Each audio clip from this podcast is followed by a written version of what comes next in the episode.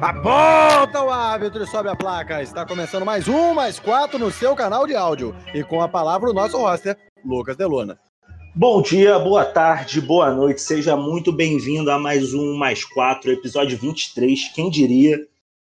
E vem cá, ouvinte.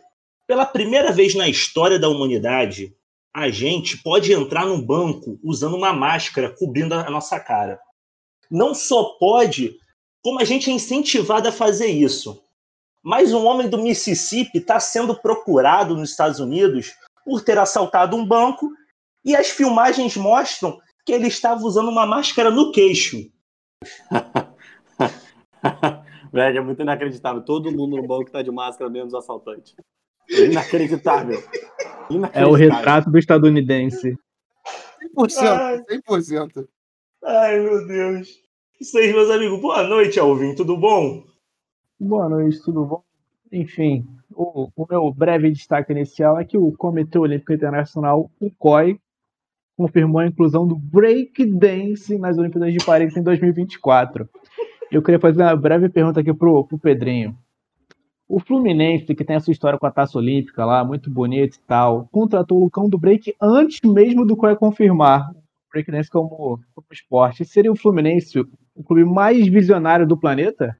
Eu não tenho a menor dúvida, porque somente sendo visionário, pensando na Olimpíada, é que é possível justificar a contratação do Lucão do Break. Ó, oh, vou dizer mais, hein? Se o Eduardo Paes trouxer a Olimpíada pro Rio de novo, vai ter sueco olímpica.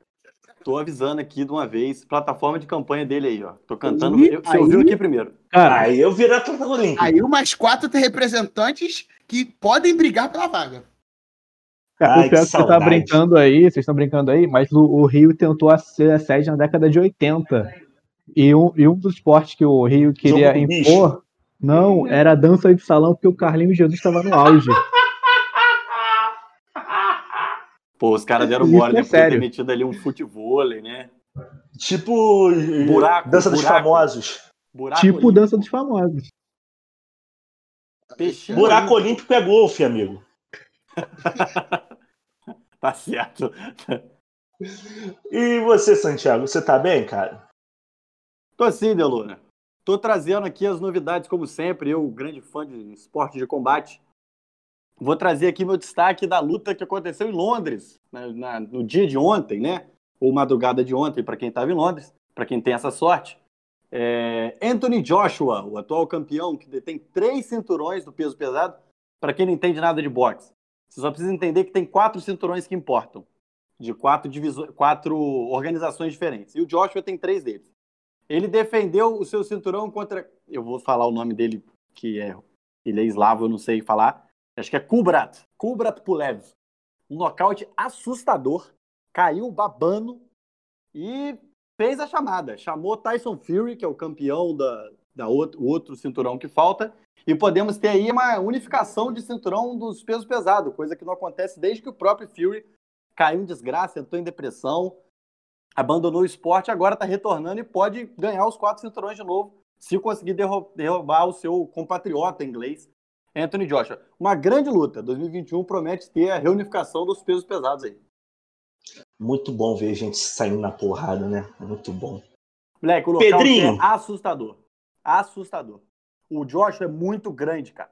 Sabe, lutador, às vezes, o cara é peso pesado, ele é gordo, tá ligado? Porque não importa o cara ser bonito, ele tem que ser é eficiente.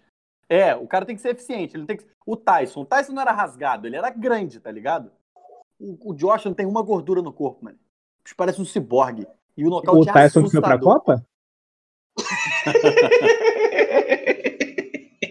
não, esse aí era apertado, amigo. Ah, tá bom. Pedrinho, como você tá, cara? Tá tudo bem?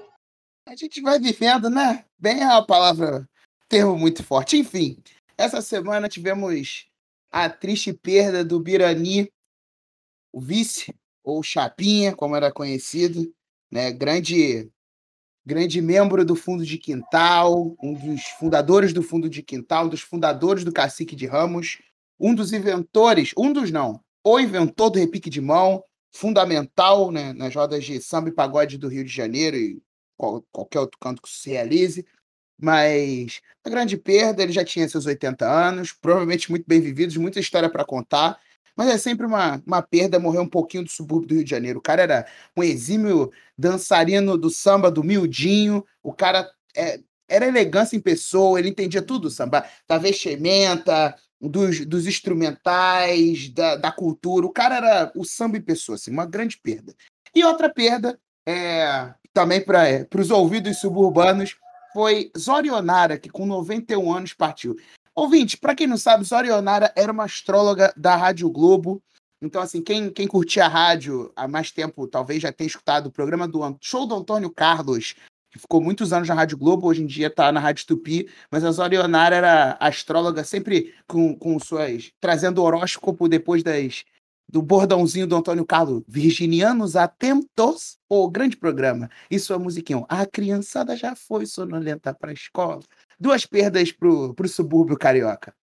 E falando em perda, a gente tem aqui o, o empresário de Lucas Ribamar, Gabriel Matias. Gabriel Matias, você quer falar de Paulo Rossi, né? O maior carrasco da seleção brasileira desde Didia. É, pois é, Deluna. Bom dia, boa tarde, boa noite a todos os ouvintes, umas quatro. É, dia 9 de dezembro é, faleceu o Paulo Rossi, né? O, o Bambino de Ouro, o, o, Pablito, como ele ficou conhecido na Copa de 82. E é, para quem, quem conhece, para quem é brasileiro, a gente conhece ele como o Carrasco, né? Como passaram algumas reportagens da, na Globo sobre isso e sempre vinha com o epíteto de o Carrasco, é Paulo Rossi o Carrasco. Mas é, eu tô aqui para até falar um pouco mais sobre ele, porque ele foi muito mais do que é, 82. Porque é, a gente, é, como eu disse, a gente lembra muito dele por causa da, da tragédia do Sarriá, daquele 3 a 2 para a Itália, onde os três gols são dele. Mas o, o Paulo Rossi ele representou uma seleção que superou as críticas e superou a si mesma dentro da Copa. Porque é, em 82 mesmo eles fizeram uma péssima primeira fase, do qual ele não fez, não participou de nenhum gol. Mas na segunda fase ele faz seis gols em três jogos e termina artilheiro da competição e melhor jogador. Ele faz três no Brasil. E essa é trivia para quem só lembra de 82 por causa da, de uma das melhores seleções brasileiras. Mas ninguém, ninguém lembra que é, na semifinal a Itália ganha da Polônia. A Polônia, a Polônia foi semifinalista em 82, é, igualando a melhor é, marca da, da seleção em Copas, que foi em 74, que também terminou em terceiro lugar. Ele mete dois na Polônia e mete um na final na Alemanha. Foi 3, 3 a 1 é isso? E o, o Paulo Rossi ele faz o primeiro gol. E é, eu, recentemente, no, no Cinefoot, que a gente falou aqui, eu assisti um documentário que falava sobre a, carreira e vida do, do Paulo Rossi, que chama-se. Eu até tentei procurar para ver se tinha online, que não fosse no Cinefoot, infelizmente ainda não tem. Provavelmente agora deve pipocar em algum lugar. Então, para quem for ver, para quem for ver isso aqui depois, o nome é Paulo Rossi, um sonhador que nunca desiste, em português, obviamente. E é, mas um, uma coisa que me chama atenção na, no documentário que eu, que eu vi nesse documentário é a importância que o Paulo Rossi ele dava ao destino ele sempre descrevia que as provações que ele, que ele passou durante a vida, que para quem não sabe, ele foi muito marcado pelas, é, pelas lesões, ele tinha um físico frágil e tinha problema crônico no joelho. Porque numa época em que a cirurgia era totalmente diferente do que é hoje em dia, o cara chegou a fazer duas cirurgias no mesmo ano. Antes dos 20 anos de idade, o cara já tinha feito duas cirurgias no joelho. Isso, isso é, para quem acompanha a história do futebol, sabe o quanto é, esses, esses, essas cirurgias de joelho, elas eram muito complicadas, até hoje são, mas antes eram muito piores do que hoje.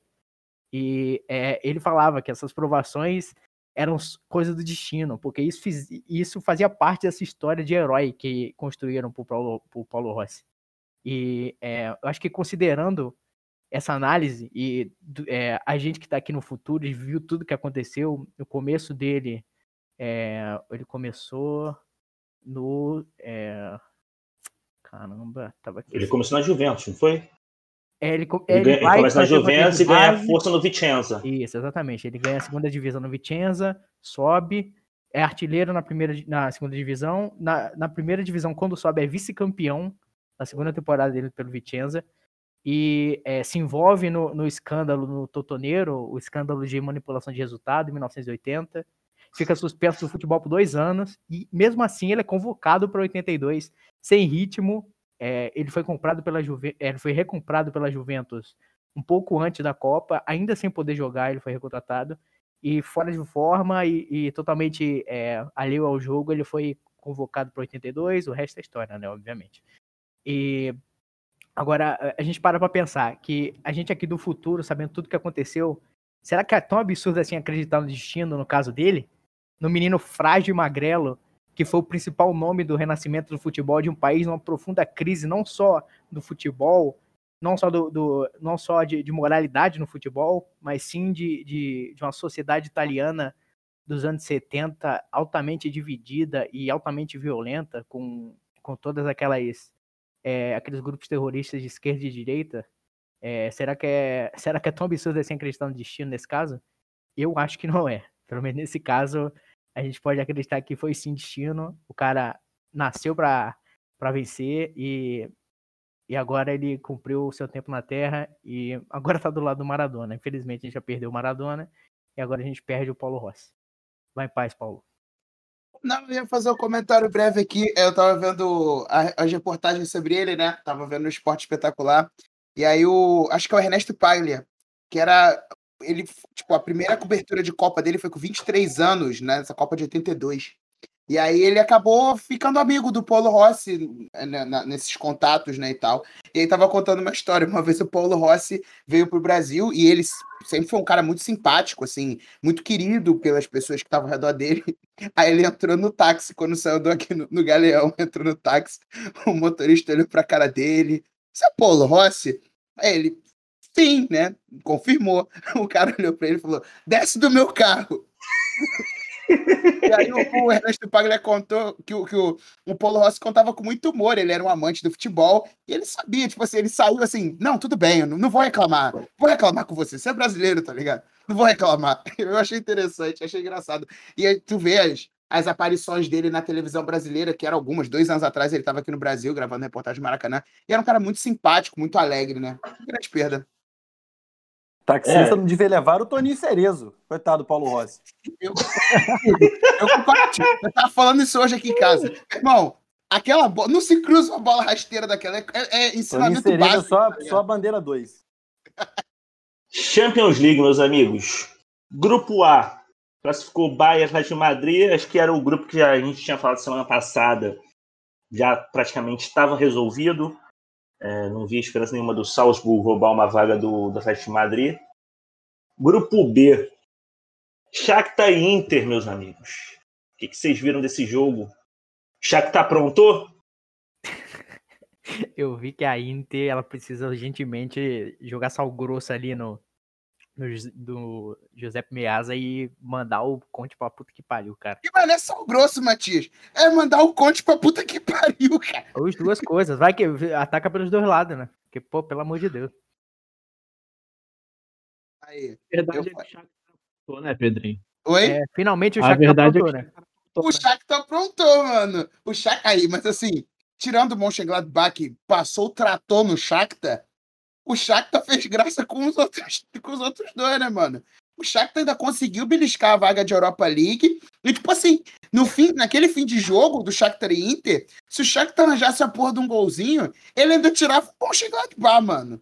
Então, assim, Mas... os, o, os jogadores do Mönchengladbach ficaram na beira do campo desesperados, esperando 0 a 0 que era o único resultado que classificava eles. Acho que a Inter também poderia, se ganhasse, se achasse um gol, também poderia passar. Mas, assim, o Shakhtar foi um time chato. Que foi o que eu falei no início. É aquele time que quando cai no grupo, os caras olham meio torto falam, porra, eu não queria, tá? tem time mais fácil. E foi, deu trabalho e vai pra Europa League. De repente, né, agora que não tem o Sevilha na Europa League, a, tá em aberto. A, o, a Inter, na última rodada, ela tava entre, entre o céu e o inferno. Que se ela conseguisse o resultado, ela, ela iria para as oitavas. Se ela não conseguisse o resultado, ela seria eliminada sem nem ir para a Liga Europa. Não tinha meio termo. E é, em algum momento da transmissão, o, os caras do esporte interativo leram uma mensagem é, em que o cara perguntava se a. Porque o Shakhtar ele não apresentou muito perigo durante o jogo inteiro. Ele se fechou, tentou fazer o contra-ataque, não conseguiu contra-atacar, porque sei lá por quê. E, e um dos telespectadores mandou uma mensagem perguntando se o Shakhtar não estava é, guardando o resultado para ir para a Liga Europa.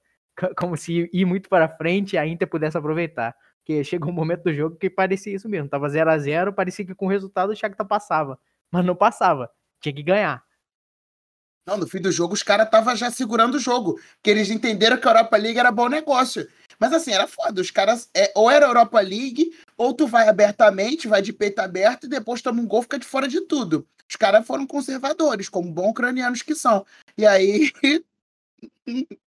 preferiram a Europa League.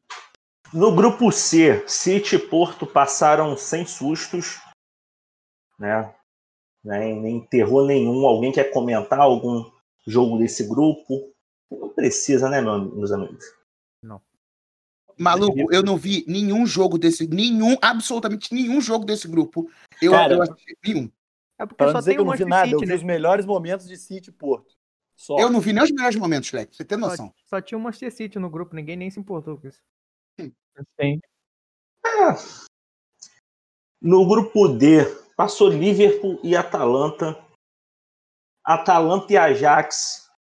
1x0 Atalanta. O jogo foi lá em Ajax, foi isso, meus amigos? Foi, o jogo foi Me lá em corrija se eu estiver errado. Foi em Ajax, isso mesmo. Foi, Foi, Ajax. E é, é, para quem tá acostumado a ver a Atalanta nessas últimas temporadas, vê que o estilo de jogo dela é bem agressivo. É, às, vezes, às vezes eles exageram, muito jogador toma amarelo. Eu, eu falo, eu sempre falo aqui, o Tolói principalmente, ele toma muito amarelo, que às vezes vai dar combate lá no meio de campo, nunca consegue fazer o combate certo e faz a falta e toma amarelo. Mas para quem tá acostumado a ver essa Atalanta, viu uma Atalanta diferente, porque todo mundo falava que ia ser um jogo aberto, todo mundo ia para cima.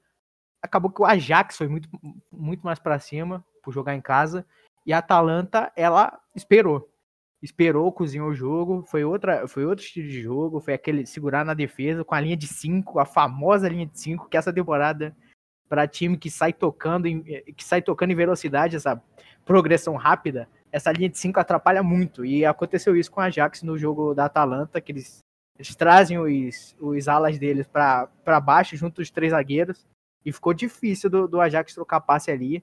O, tentaram bola na área pro, pro, aquele atacante da base deles, o Brober, cara gigante, parecia um muro, mas não, não tava dando jeito. E no segundo tempo a Atalanta continuou a mesma coisa e conseguiu, e conseguiu encaminhar ali um golzinho com o Muriel e passou de fase. O empate já era da Atalanta, né?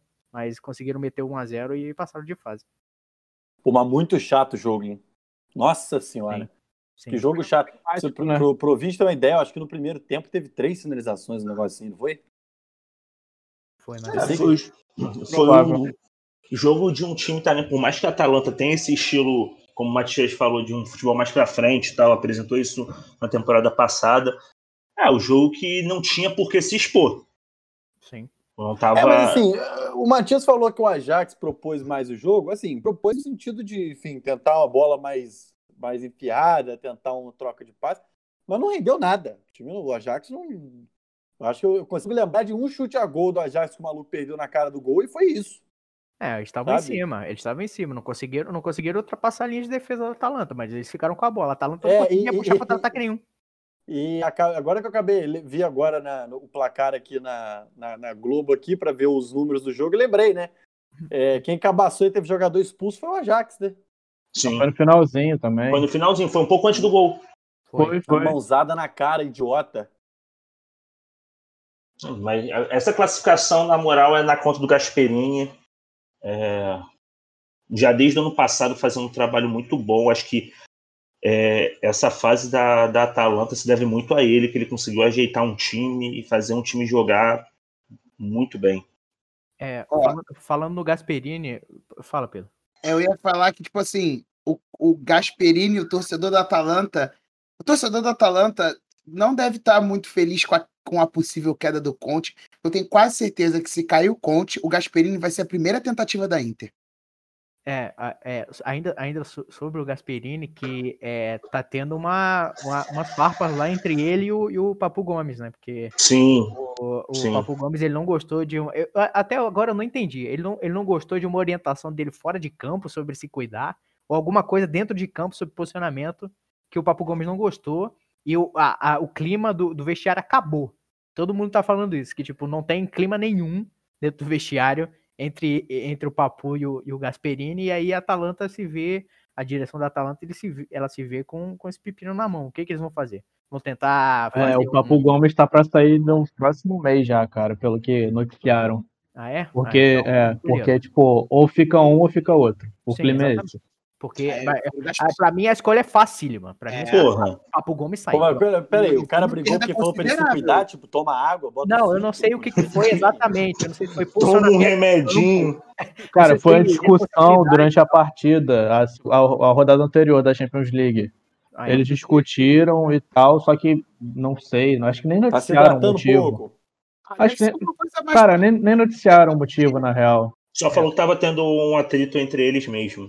É, E entre os dois, a escolha é óbvia, né? Pô, o Papo Gomes tem 33, tá bom que ele é, ele é. Todo mundo falou que ele é identificado com o Bergamo e tal, mas entre o técnico que fez uma. Fez, conseguiu fazer a Atalanta ser mais do que competitiva, conseguiu ser competitiva no nível internacional pro Papo Gomes, a escolha, a escolha é óbvia pra mim. É, o problema é se sai o Papo Gomes agora por causa da, da, da briga, aí interleva o técnico, né? Aí fudeu tudo. Aí é, realmente é o pior cenário. Aí achei acontece o que ó. acontece com o Ajax. Porque o Ajax. achei aqui o que que rolou de- da treta num site favor. italiano que tá falando que no primeiro tempo o Papo Gomes não tava indo bem e o Gasperini pediu pra ele se mover mais pro lado direito do campo, mula- mudar de lado, né? E o Gomes se recusou e o Gasperini tirou ele logo depois e botou ele City em campo. Cara, Mano, tem que tomar no cu, então. exatamente, mano. É, isso talvez, é porque assim, é, talvez deve ter alguma coisa interna, ele não tá feliz com o salário, ele É, tá, isso tá deve ser a, a- a gota d'água. Isso deve ser a gota d'água. É, com certeza vem coisa anterior. Exatamente, faz sentido. O, cara, o técnico vira e fala: Oi, padrinho, pra direita. Tu vem falar, não vou jogar. E aí, acabou, vou sair. É, exatamente. É. Uma coisa que me surpreendeu no jogo também foi que Runtelar ainda tá no Ajax, né? Depois de trocentos anos.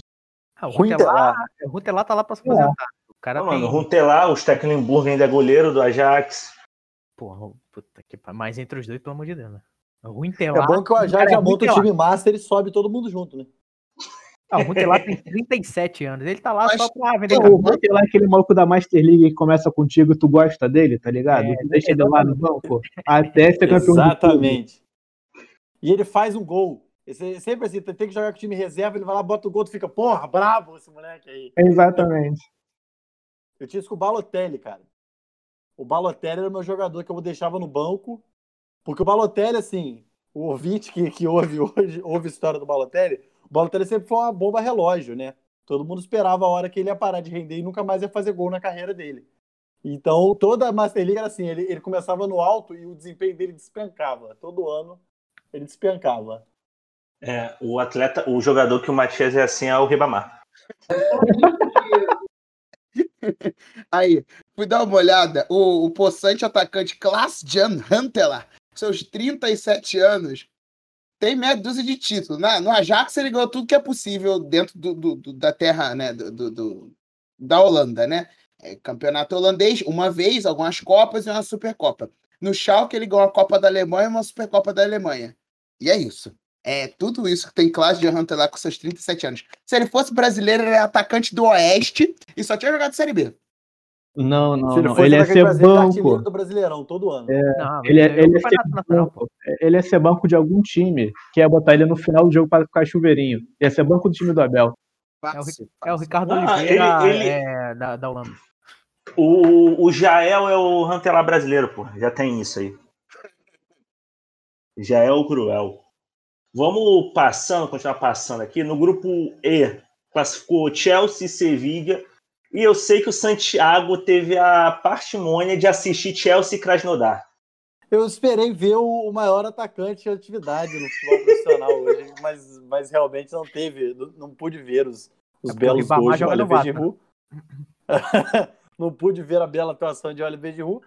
Mas assim, gente, jogo burocrático, o empate já garantiu o Chelsea na liderança do grupo, então assim, só uma questão, que é o, o Chelsea, eu- a gente fala desde o início, né, que é um time de Europa League, o time do Chelsea não é ruim, o time titular não é ruim, definitivamente não é ruim, mas não tem plantel, cara.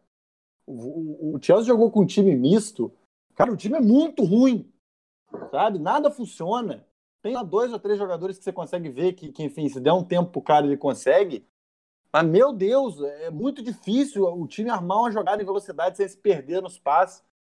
Sim, conseguiu um empate, mas o primeiro gol do Krasnodar é gol de 7 a 1 Brasil e Alemanha. Os caras tocando bola dentro da área, a zaga oh, perdida. Mas, enfim, Thiago, A questão- a questão do elenco, a questão do elenco do Chelsea é tão grande que no, lá no Sub-23 é possível você ter jogadores com a idade avançada, né? A partir do 20 Sub-23 você tem, pode botar jogadores acima do 23. E quem vai jogar na próxima rodada do Campeonato Sub-23 é ninguém menos que Peter Cech. Mas ele foi contratado pra isso mesmo. Ele, já- Não, ele assinou um contrato. Pedro é no Campeonato Sub-23. pô. Eu sei, eu sei. É, cara, isso ele é aquele o coroa dobro que. da idade do moleque. Tá lá no contrato dele, quebra galho, né? Você Isso é aquele coroa- o dobro da idade do moleque. É, não, é, é, é aquela pessoa mais velha que se recusa a envelhecer, tá ligado? Ele, ele Vovô vai garoto. jogar. Ah, cara, vovô garoto. Tio, tio, tio Suquita. Não, isso aqui não. Cara, chamou o check de sex offender do, do elevador. É, É o tio do capacete, pô. abraço, CG. O problema do Chelsea é, muito também que boa- eles estão investindo em futuras gerações. Então, tipo, o plantel é cheio de moleque. O 23 é o Peter Cech, né? Não deu pra investir em tudo. O Abramovich, o Abramovich, ele não quer gastar mais. Quer gastar. Acabou o dinheiro, tá ligado? É o Márcio Braga de, de, de. Londres. Acabou o dinheiro. Não, não acabou o dinheiro, não, que Não, eles claro que contrataram todo mundo. Eles contrataram o Havertz, contrataram o Timo Werner, o Herrera. da- Pegaram o goleiro também, que o, o Kepa, O Kepa. pagaram a Não, o nota no Kepa- Kepa, e depois contrataram outro, né? Pegaram Era só o- abrir mais um gasoduto aí que o Chelsea é é campeão mundial de novo. É, exatamente, só invadir Só a abrir Crimeia um novo. gasoduto aí que eles chamam todo mundo. De novo, não, amigo, que eles perderam. É verdade. Ô, Matias, Ah. no grupo F passou Borussia e Lazio e o que foi Lazio e Clube Bruges na Itália, meu amigo? 2 a 2 o Clube Bruges com um a menos conseguiu empatar e se classificar para a Europa League. É, foi isso, né? Você, você falou tudo, porque não tem o que falar, sobre- não tem muito o que falar sobre Clube Bruges e Lazio, fora que a Lazio conseguiu passar vergonha contra o, um time da Bélgica com um a menos, quase meteu bola na trave no último minuto de jogo. Meu Deus do céu. E vai, vale dizer que o- a, a expulsão do cara do Bruges foi no primeiro tempo, lateral, ele é ucraniano, lateral esquerdo. O cara foi expulso com 35, sei lá, 30 minutos de jogo. O, já, tava, já tava com 10 e o Clube Bruges foi pra cima. E, o- e o técnico achando que tinha, que tava ganho já, quando tava 2x1, o cara tirou os melhores jogadores do time. Tirou o Immobile e tirou o Luiz Alberto, que é o, o meia, eu acho que ele é português. Meia português do- da, da Lazio. Aí só deu o Bruges. O Bruges empatou, quase virou. E, e quase que eles conseguiam tirar esse, esse clube de, de- fascista do caramba que é a Lazio. Mas faz você parte. não acha, você não acha que ele tirou o imóvel porque ele não tem muita mobilidade? Daqui, pane. Essa parte- Você vai cortar essa parte aí, Delu? Eu ia fazer uma piada muito escura também, que o maluco falou que o maluco é meio português, é meio português, meio, meio pepperoni. É, o, Luiz Alberto é espanhol, cara. Eu ia corrigir isso agora. Assim, você empatar em 2x2 com um time em que o goleiro é o Mignolet, tá ligado? O goleiro é o Mignolet. O Mignolet é muito ruim, mano. É muito ruim. Puta que pariu. Lembrar que, o, lembrar que o Cesny, o, aquele, o- aquele horrível que não tem nenhuma, nenhuma vogal no nome, o polonês, ele, é, ele jogou muito tempo na Juventus como titular, né? Então, esse- É. esses caras, esses Douglas aí da Europa, é o que não falta. Ah, no grupo G, num jogo que não valia nada, o Cristiano Ronaldo foi lá e com dois pênaltis, como sempre, decidiu um jogo, como eu disse, não valia nada. Santiago, o que só você viu? Rapaz, só eu vi o, o lance que acaba ficando ofuscado, e a gente pode falar um pouco sobre isso. Ofuscado, quando tem Messi e Cristiano Ronaldo em campo, que foi o segundo gol do Juventus, foi um golaço. Uma jogadinha ali na entrada da área, bola cruzada, um belo voleio depois do passe do quadrado. E, enfim, foi o gol mais bonito do jogo, os dois outros gols foram de pênalti. É, o Cristiano não apareceu, mas também não precisou. O Messi precisou, não precisou porque o jogo não valia nada e também não apareceu. E, então, assim, jogo de, de treino. Agora, o que fica de inacreditável é esses dois jogadores estarem sem favoritos para a bola de ouro, né? Isso é brincadeira, um negócio desse. Você dizer que numa temporada como essa, não tem ninguém no mundo melhor do que esses dois caras. Eu acho que a lista da FIFA eles nem preenchem mais. Vem Cristiano Ronaldo e Messi e eles botam o nome em branco, tu preenche lá. Os caras não Depois, botaram Xavi e Iniesta não ganharam o prêmio. Então, assim, pra mim, depois que Xavi e Iniesta vão se o Xavi se aposentou, Iniesta tá se- caminhando pra aposentadoria e não tem um prêmio desse. Se eles não, Não, têm peraí, peraí, prêmio, não. também perde, perde credibilidade. Perde Calma, calma, calma. O Messi, o Xavi e o Iniesta não tem prêmio, mas na geração que eles concorreram, era papo de Messi e Cristiano fechar todo ano com 90 gols, cara. Porra, o Messi fechava o ano com 90 gols, pro Xavi e Iniesta tava no Não, time. só. Quando ele saía, Lembra, o Messi o deixou de jogar, mano. O é o Modric. O é Modric que é? tem, cara. O É o Modric Modric. tem. O Modric que é o problema, ele ter. Eu também É, acho que é um problema. não, eu acho, mano, eu acho absurdo o Modric ter. Eu o acho que esse ano mundo. devia ganhar o. Eu, particularmente, acho que o melhor da última temporada. É, o, é, o, é o paçoqueiro lá, que o Pedrinho fala que é paçoqueiro. Ribamar. Não, é o não. Ribamar polonês. Que é o. É o Ribamar. Nilson.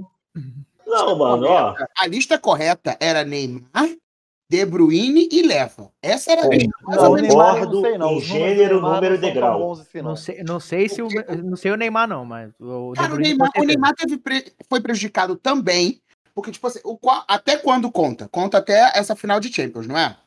Acho que é. Essa temporada. Sim. Pô, o, o, o, o campeonato o campeonato francês parou com 20 rodadas de antecedência, não sei o quê, mas ainda assim, acho que pela, por tudo que o PSG fez e por tudo que o Neymar fez carregando o time do PSG até a final da Champions, ele merecia aparecer, mano. Muito mais do que Messi e Cristiano Ronaldo. É, eu Com concordo. certeza, com certeza. Mas tu sabe que parar o campeonato francês não tem nada a ver com a FIFA, né? Mas, é, mas falaram um número, mas falaram um número aqui, entendeu? E outra coisa, tem uma questão que eu acho importante que é você dá o, o, a bola de ouro para um cara que na maior competição que o time disputou, um deles, o time é eliminado, Oito gols. assim, desaparecido, no caso do Juventus, o time foi eliminado num jogo que o, enfim, não apareceu, não brilhou, o grande estrela do time, e o, e o Messi foi, foi eliminado tomando oito gols, cara. Peraí, gente, o que, que vai acontecer para esses caras não ganharem? Ele não jogar? Sabe? É, é complicado. É, é muito. É Gnabry muito merecia marketing. mais do que esses caras. O Gnabry merecia mais do que eles. Por Cara, é muito o dinheiro. O Giroud merecia mais, como- Pedrinho. Não, o Giroud não merece, não, não. Isso aí é pro Santiago. O Santiago deve achar que o Giroud merecia mais. É muito dinheiro, moleque. Isso é, de, é muita capa de FIFA que esses caras já, já vão fazer, tá ligado? Os caras Porra, é capa tudo. pra caralho mesmo. É muita capa de FIFA, é muita propaganda de Nike, é muito head and shoulder, é muito, é muito produto contra caspa pro cara não ganhar. É foda. ah, essa aí eu não. hein? E para fechar a Champions League, a gente vai pro último grupo que acho que nem vale a pena a gente falar de futebol, né? Só vale por um, um, um, um, breve adendo desse grupo do futebol. É o Manchester United. É, é piada. De resto, a gente pode passar para assunto sério. É, o, ti- o time, o time mais rico da, da Inglaterra fazendo vexame todo ano. É isso. Mas passou PSG e é, Red Bull Leipzig. 12 pontos os dois. O Manchester foi para a Europa League. E se Só que- continuar jogando essa soneira que joga o time do Manchester, não passa, não ganha a Europa Vai League. cair pro Shakhtar. Cara, o Porque o time Manchester, é uma soneira o inacreditável. Manchester, o Manchester precisou, precisava de um ponto em dois jogos, cara. Um ponto em dois jogos e não conseguiu. É isso é inacreditável. Foi o inacreditável. único time no grupo que perdeu pro, pro Istambul Basaksehir lá. É, E isso custou a, a classificação. É isso, esses clubes é, menores é, é o fiel da balança. Se tu perder ponto pra ele, tu tá fudido. Sim. Sim. Mas acabou que esse jogo, esse grupo, ele ficou marcado, eu acho que pela maior maior atitude dentro do futebol, dentro do esporte, em relação ao racismo, que foi a saída dos dois times, não no PS, PSG contra o Istambul do campo, após o quarto árbitro ser racista, e sim, aquilo é racismo, você se referir como aquele preto é racismo, eu acho importante é, o que aconteceu é, ser divulgado, porque tem muita gente que não considera o que ocorreu como racismo. Ah, porque É racista a pessoa, por isso que ela não considera. Não, Pedro, mas nem, nem, Sim, nem, sim, nem sim. isso, mas tipo, não, não entende, acha que é normal não ver preconceito na frase. Tipo, é o, é o, o racismo estrutural mesmo. Mas é, é Eu, normal, tipo- e o fato de ser normal é que, que é um absurdo inacreditável. Sim, né? O cara achar que isso exatamente. é normal, chamar, chamar o cara com aquele negro, o negro ali, sai. Pô, pô. É, para quem não sabe, o quarto árbitro ele se referiu a um integrante da comissão técnica do Istambul Basaksehir como aquele negro e isso gerou uma uma discussão dos dois times, de jogadores dos dois times em campo com a comissão de arbitragem. Eu acho que foi a maior atitude do Neymar, dessa vez o adulto Ney, se posicionando sem, sem é, assessoria de imprensa, sem o pai dele por trás para mandar ele falar o que tem que ser falado. É, ele, se, ele se botou ali na frente e falou que não ia, não ia ter jogo se, se o quarto árbitro continuasse em campo. Algumas coisas, né, de, desse, desse. Até não precisa, você não precisa nem falar inglês, tá ligado? Você não precisa falar outros idiomas para entender o que aconteceu, ficou muito claro. É, até porque o, o árbitro, o quarto árbitro era romeno, ele falou em romeno e o, o Ibó entendeu o cara em romeno sendo racista, assim porque pela, pela construção vocal, pela atitude do, do, do, quarto árbitro, que tem um, um nome, é, eu vou pedir perdão, não vou, não vou saber de falar direito, mas é Sebastian Coutesco, o cara é romeno, é uma língua bem diferente da nossa, bem difícil. Enfim. É... E, mano, a, a, atitude dos jogadores ela foi correta e te, eu tenho que, tenho que ser ressaltado isso aqui. A UEFA fez toda a pressão do mundo para que o jogo fosse retomado no mesmo dia. Toda é a pressão do é mundo. Eles, eles chegaram a anunciar que o jogo começaria 9 horas no horário local, que era mais ou menos 6 horas aqui no Brasil. Os, os jogadores do PSG perfilaram para voltar, né? O jogo acabou, parou com 14 minutos, 15 minutos do primeiro tempo. Os jogadores do PSG estavam tudo de subida. O jogo só não aconteceu porque o, o time do, do, do, do Iboque sofreu racismo, né? É, o Istanbul Basaksehir se recusou a subir em campo. A UEFA, o Say No to Racism, né? Bonitinho, o lema deles lá, mas pressionou todo mundo a voltar, porque o Santiago estava falando né, da questão da imagem, do, do valor dos, dos muitos milhões, que são muitos milhões, porque suja a imagem, né? A imagem fica a imagem fica deturbada de alguma maneira. Os jogadores eles se recusaram a, a os jogadores de Istambul se recusaram a jogar o Neymar o, e o, o Kylian Mbappé se recusaram, falaram que aquele rápido não jogava, isso aqui, mas voltaram. O, a partida só não ocorreu porque os jogadores de Istambul se recusaram. E o Dembabá já tem uma. O Dembabá é um atacante do, do, do Istambul. Alguém sabe a nacionalidade do Dembabá? Ela sempre me foge. É senegalês, deixa eu ver aqui. É, enfim, o, o Dembabá tem um posicionamento muito claro quanto a essas é, questões. Senegalês. senegalês ele tem uma, ele é muito, ele é muito claro com essas questões, ele sempre se posiciona e ele é o cara que, que foi meio que o porta-voz de Istambul, é ele que vai debater com, com o quarto árbitro, com a arbitragem e, e, e fica muito claro ele falando com o árbitro, fala, olha, se, o, o, o, quando, é, é, quando alguém se quando ele se refere a uma pessoa branca, ele fala aquele cara, porque quando ele se refere a uma pessoa negra, ele tem que falar aquele preto, né? Porque assim, acho que é, é botar essas palavras ficar muito claro isso. E assim, cara, é surreal, é, é surreal. E, e, a gente sabe que a postura é, é, a postura da, da, UEFA vai ser de passar pano. E não só da UEFA, as coisas que aconteceram do mundo, por exemplo, aqui na mídia brasileira, saiu uma reportagem falando que o, o, o romeno racista ele já tentou se matar duas vezes. E o foda-se, tá ligado? Então, Cara, o fato de ter depressão ou algum tipo de, de problema ou de distúrbio neurológico, alguma doença, te credencia ser um racista? Não credencia. Então, meu parceiro, que se foda que ele tentou se matar duas, que ele tente mais 35 vezes, o problema é dele. E isso não vai é, amenizar o fato de que ele foi racista naquele momento. Então, assim, é, a gente fala muito do, do combate ao racismo de uma maneira. De... Jogaram para longe o conceito do racismo estrutural e, e agora virou banalizado, não se entende quando a gente está falando de estrutura, a gente fala disso, a gente fala de agora na sociedade política e sociedade civil, a gente está falando de Estado, mas a gente também fala dessas, dessas organizações que são civis, no caso da UEFA, a FIFA, a CBF, a imprensa, e que são coniventes com o comportamento desse tipo de pessoa, como a UEFA, pressionando para os caras voltarem.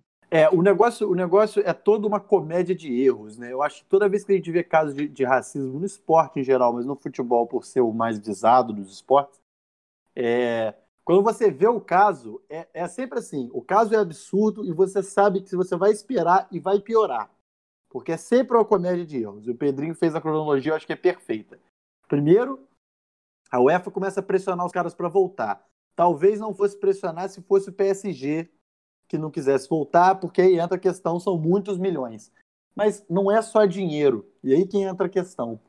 Quando você entra no caso de puxarem a ficha psicológica do cara, histórico psíquico do, do, do árbitro que foi racista com, com o sujeito, é, com o Ebo, é, você, você leva a coisa para a comédia de erros ganha mais uma dimensão, né? Que é aquela famosa. Se fosse, se o cara fosse negro, puxava o histórico criminal, né?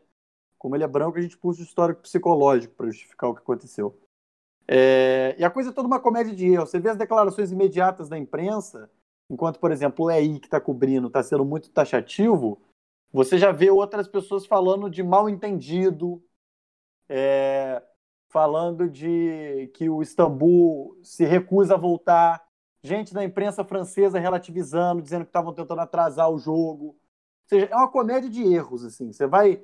A coisa só vai crescendo, ao invés de resolver o problema. E aí entra o compromisso antirracista, não é tacar fogo no quarto árbitro, dar um tiro nele, não. Afastado da partida, a partida, os, os, as equipes vão se reunir com a, com a organização e vão agendar uma nova data, porque não tem clima para continuar o jogo. Isso é ter compromisso. Não precisa fazer mais nada. Isso já, já é, é isso que tem que fazer. Isso é o protocolo. Isso é protocolo. Protocolo é uma atitude. O que fazer em caso de que um cara da organização, repare, não é um torcedor que é um idiota completo e que está lá sentado e, enfim, ele comprou o ingresso, ele pode entrar no estádio. Ele faz parte do staff. Sem esse cara não tem jogo. Se sem esse cara não tem jogo, também não tem jogo com ele. Né? Isso é protocolo. Isso é ser antirracista. Não precisava nem da placa. Não precisava da placa.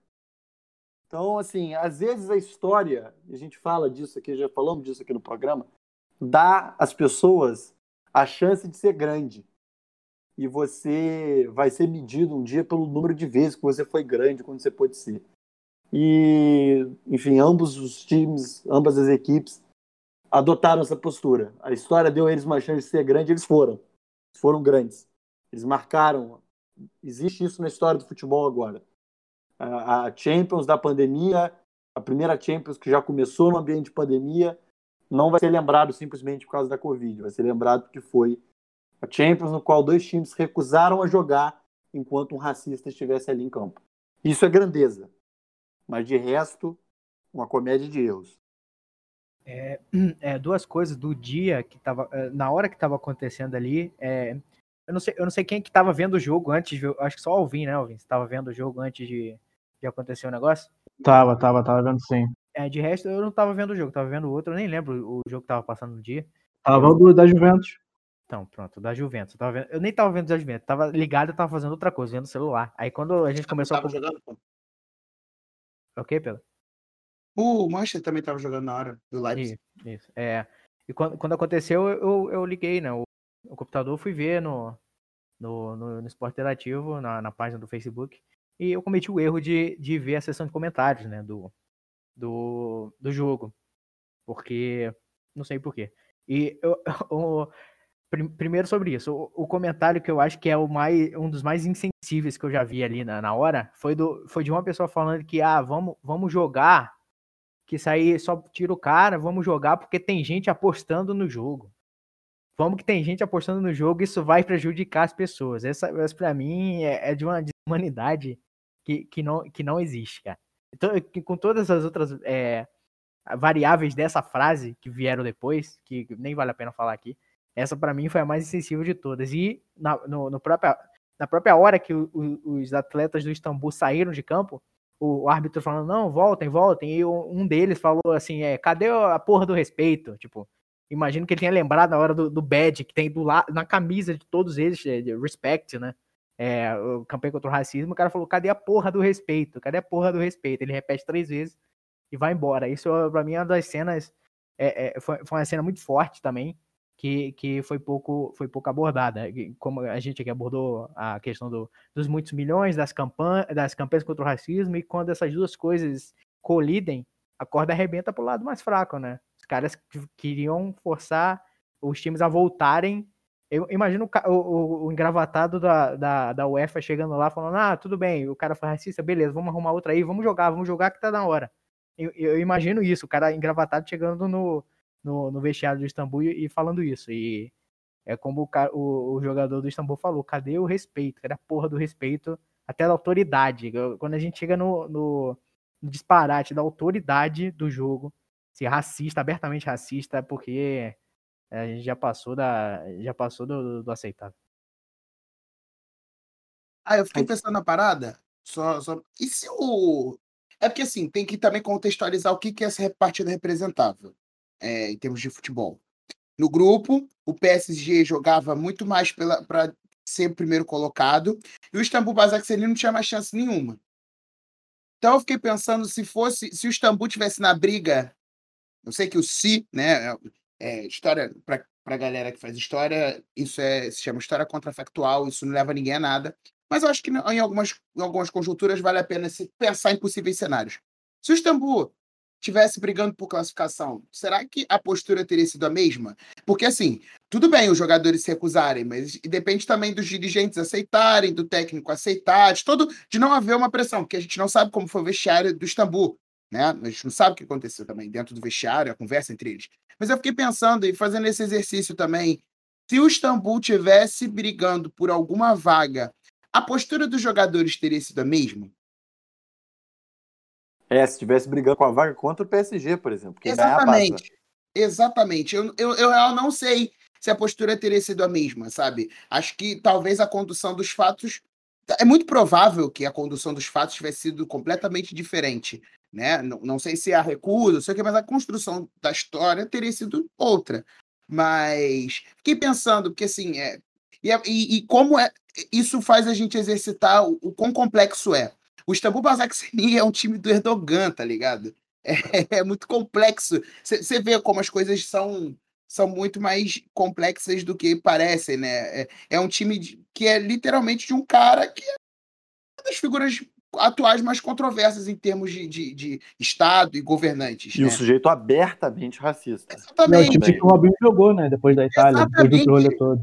Exatamente, assim, então, olha, olha, como, olha como as coisas são. E, isso para mostrar que qualquer um, é, é, é, qualquer pessoa que, que, seja tarjada como uma minoria, ela, uma minoria racial, ela é, pode sofrer racismo. É muito louco, é muito louco. Isso faz pensar em várias coisas.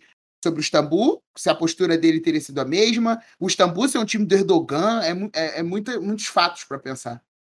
O Redoan é, mas... fez notinha, o Redoan botou notinha ali, eu acho que foi no pro, pro veículo oficial dizendo que não aceitava isso, que é, a gente tem que parar de ser racista, essas coisas. Quando o Redoan mandou uma dessa, tu vê que a situação foi, foi complicada mesmo.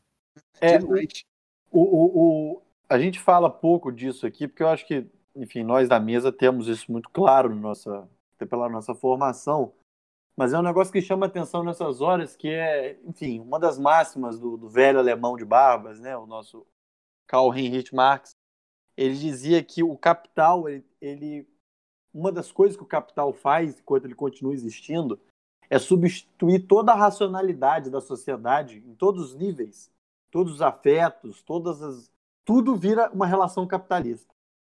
E essa do que o Matias falou para mim é perfeita. Tem gente apostando no jogo. Ou seja, tudo está secundarizado, porque a, a, a, a lógica do capital está acima de todas as outras lógicas, acima de qualquer humanidade presente.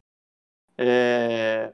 Para além disso, essa questão do Erdogan deixa a coisa mais complexa no sentido, mas também mostra o seguinte: sem o profissional do esporte, que é o jogador, não tem jogo. Isso é importante. Sem jogador não tem jogo. Tem jogo sem imprensa esportiva, tem jogo sem UEFA, tem jogo, para ter jogo, precisa de 11 sujeitos de cada lado e uma bola. E um árbitro. Mas sem o, o profissional do esporte, não tem jogo. E, assim, torço para que os jogadores entendam isso. Se entenderem isso, talvez as coisas mudem. Sem jogador, não tem jogo. É, tem a máxima do é, o trabalhador, tudo produz, ele tudo pertence. E no futebol não é diferente. Ele, apesar de, de, claro, ele não é um trabalhador como um cara que tem um, um salário mínimo. Ele é um pé de obra, como disse o Matias aqui em outras oportunidades.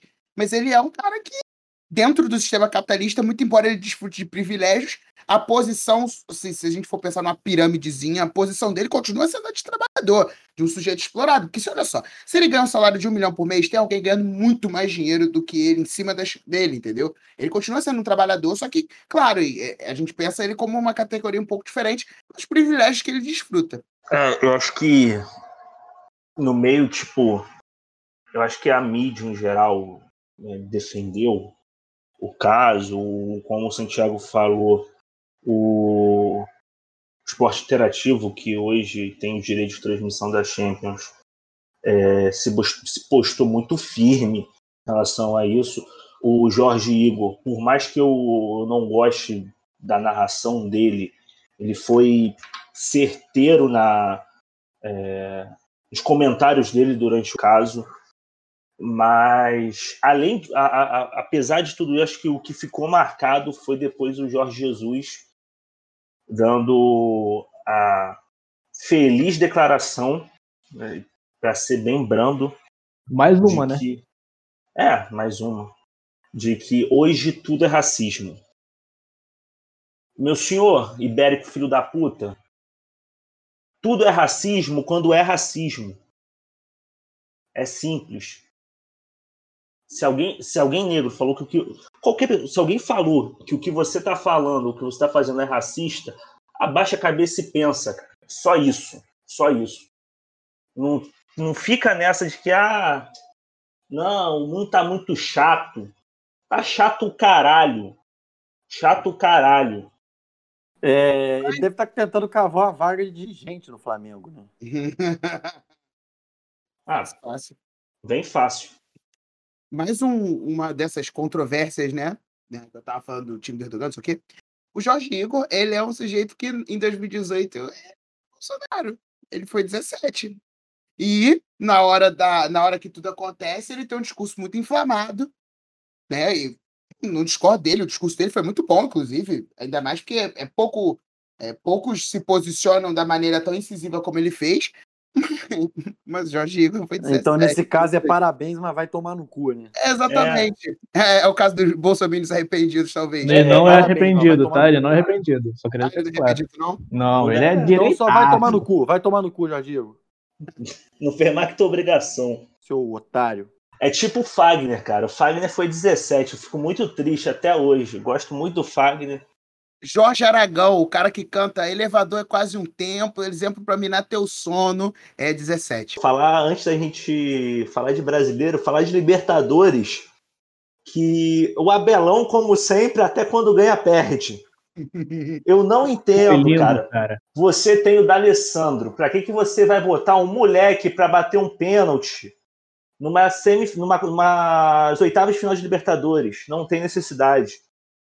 Não tem, não tem. Mas aí Inter... a culpa tá no lindoso. A culpa tá no lindoso, maluco. Tá no ruim. Como é que é? Rodrigo lixoso? A culpa tá nele que perdeu o pênalti. Porque chegou uma hora que. É, e era inevitável, tá ligado? Todo mundo lá pra bater, já tava no alternado, o Pégolo ia ter que bater. A culpa não é do Peglo, tá ligado? E a torcida colorada tá tentando proteger o Peglo, porque ele é, é, é um do, dos pilares do futuro do Inter, porque aqui no Brasil falta dinheiro, a gente precisa vender jogador lá pra fora. E a torcida tá tentando proteger o Peglo. Mas caralho, o Abelão, cara, um, um detalhe desse jogo. Foi o Abel, lindo. O Abel é provavelmente o único técnico brasileiro que tem duas vitórias dentro da bamboneira. Duas. Mas ele sempre se fode com boca. Ele sempre se fode. Foi eliminado pelo Fluminense, com o Fluminense em 2000 12 a 13, eu sempre me esqueço o ano, e agora rodou com o Inter. E ganhou do, ele ganhou do Boca em duas edições diferentes de Libertadores, cara. Caralho. É isso. É ruim demais, mas, não, Abel é ruim demais, nossa senhora. Mas na moral, cara. Caralho, o Inter amassou o Boca, o Inter amassou o Boca, mano. O Inter não, amassou foi, o Boca. Foi o, melhor, foi o melhor jogo do Inter no comando do Abel. Disparado, disparado. É o melhor, o melhor, o melhor. Mas, cara, eu sei que o Rodrigo Lindoso é o culpado, mas, cara, não tem, eu repito, não tem porquê você tendo o D'Alessandro, que é um, porra, um cara cascudo já, é ídolo do Inter, tem história, tem é, fibra para segurar a barra. E, mano, bota um, ao invés de botar um, ele para bater, bota um moleque. Eu, eu sou totalmente contra isso, cara. Na moral. É, eu é concordo, eu já ouvi isso. Eu já ouvi isso muitas vezes. Assim, na hora que você vai escolher o batedor, você tem que escolher o cara que tem menos a perder. Tá ligado? Pra ele focar no pênalti que ele tem que bater. Esse moleque tem uma carreira pra construir, tem que ter uma. Sabe? O D'Alessandro, ele perdeu o pênalti, só o que ele vai ter perdido é o pênalti. Porque ele é o D'Alessandro, tá ligado? É, é burrice. Isso é burrice. Burrice. Aí o Matias mandou uma foto aqui no grupo, antes da gente continuar a pauta. Mandou uma foto aqui, o Martim Benista diferente, hein, Matias? Calvo aos 20, né? Ih, mano. É o Marco Júnior. Ai. Agora o Independente vai levar isso aí, ó. Caralho, tomara. É, isso aí é tudo pensado, isso é tudo pensado. Cara, acabou. É, então, no Paraguai, o Libertar empatou em 1 a 1 com o Palmeiras. Foi um joguinho fraco, hein, Matias? Cara, o, o Libertar, ele deu dentro do Palmeiras. O Palmeiras, o Palmeiras não jogou bem. Não jogou, ta- talvez seja o pior jogo até agora do, do Abel Abel. né? Sim. O cara. O cara não conseguiu. O Libertar jogou muito. Tem o, o ponta deles, cara. Como é que é o nome dele? É, eu tinha até pesquisado. Um dos dois pontas. O cara jogou muito, muito, muito. Eu não vi o jogo inteiro. Eu vi só o primeiro tempo, né? No segundo tempo, claro que eu vou ver Masterchef terça-feira, porra, óbvio. Mas só que o, o, ponta do, o ponta do Libertar jogou muito. O Palmeiras, ele não conseguiu. Não conseguiu. to- fez, o, fez o 1x1 ali. E isso, isso é fundamental, porque o 1x0 ia ser difícil pro Palmeiras, porque o Libertar ia catimbar muito. Mas com esse 1x1 eu acho, acho que tá encaminhado. Eu tô tentando Ah, 1 a zicar 1 aqui o Palmeiras. um a um foi lucrativo pro Palmeiras, mas horrores, mano. Mas foi muito lucrativo pro Palmeiras, porque assim, o que o o que o Libertar jogou amado que o Palmeiras não foi brincadeira não, mano, não foi brincadeira. E assim, o Palmeiras tem construído bons resultados, mas defensivamente ele ainda é um time muito frágil. Ontem contra o Bahia fez 3 a 0, mas tipo assim, a defesa do a defesa do Palmeiras, o Everton fez uma porrada de maluco, defesaça, tá ligado? Então, assim, ainda, ainda é um time muito promissor, né? Acho que também, o Matias falou, querendo não zicar, ou zicando, tanto faz, foda-se, mas eu acho que o Palmeiras tem tudo pra passar do Libertar, é bem mais time, né? Eu quero É. zicar, eu tô falando que eu quero zicar. Eu quero que o Palmeiras se foda. Tanto faz, foda-se, né? Foda-se. O, o, o Libertar é bem menos time, mas é foda, Libertadores, os caras vão vir com 90 minutos, os caras achar um gol, vai fechar a casinha e vai ser complicado. Mas o Palmeiras ainda tem a vantagem com gol fora. É, de- desse jogo, eu também vi pouca coisa. Devo ter visto final do, prim- do primeiro tempo, o início do segundo. É, uma coisa que me marcou nesse jogo foi o volantão do, do Libertar, acho que é o Cáceres, que é o puro, suco de, an- puro suco de anos 90. O cara é o Colotini, parece o Colotini ele. Igualzinho. Cabeludão e, mano, carniceiro. Carniceiro demais. E tem a lei do ex, né? A lei do ex internacional. O Gustavo Gomes é ex-libertar. É verdade, fez o gol, não comemorou, né? É, e o, o gol do Palmeiras foi num momento que o Libertar tava muito melhor que o Palmeiras em campo, né? Tinha acabado de perder um gol absurdo, que a bola foi na trave. E no último lance também meteu a bola na trave, né? Foi, foi, o gol do Palmeiras foi de 40 e uma coisa por aí no primeiro tempo. E os palmeirenses estavam reclamando muito de um, de um pênalti no Rony e uma agressão sem, sem bola no Rafael Veiga, que, mas eu não, não vi os lances, então não posso comentar. Mas falaram que o juiz nem foi no VAR, então não posso nem comentar muito. É, lembrando, é, o Boca e o Inter é, jogaram pelas oitavas. Esse jogo que a gente está falando aqui agora, Libertar e Palmeiras, a partir de agora é quartas de final, porque o jogo do Boca foi, foi adiado por conta do falecimento de Maradona. Na outras quartas de final, a gente teve Grêmio e Santos 1 a 1 seis títulos de Libertadores em campo. O que vocês viram desse jogo, meus amigos? Rapaz, que sufoco que o Grêmio passou. Nossa senhora. O- alguém sabe dizer quantas reservas do, do, do- o Santos teve que usar nesse jogo? Cara, muito, hein? Que hoje foi com o time quase todo reserva contra o Flamengo. Cara, eu acho que foram que- seis, eu acho que foram seis. Eu acho Que que foram seis. sufoco que o Grêmio passou. Enfim, faz o gol ali com pênalti cobrado pelo Diego Souza. Que eu, particularmente, no, no lance, eu não vi pênalti. Eu não vi o lance no VAR porque eu tava vendo pelo Futimax. Então, assim, tem o pênalti, a trava e já tava batendo o pênalti. Então, eu realmente não vi. meus colegas de, de mesa aí estavam vendo, comentando comigo, falaram que viram um ângulo que eu não vi. Mas não pareceu mão, né? Foi uma mão dentro da área.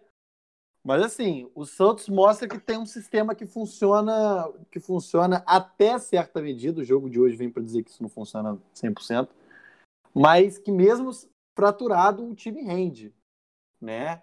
E, e é, colocou talvez um dos maiores desafios que o time do Renato Gaúcho vive em muito tempo, né? O time vinha numa sequência de vitória embalado, ganhando de todo mundo, pegou o Santos e passou um sufoco desgraçado vai tudo para ser resolvido na última na, na volta, um a um.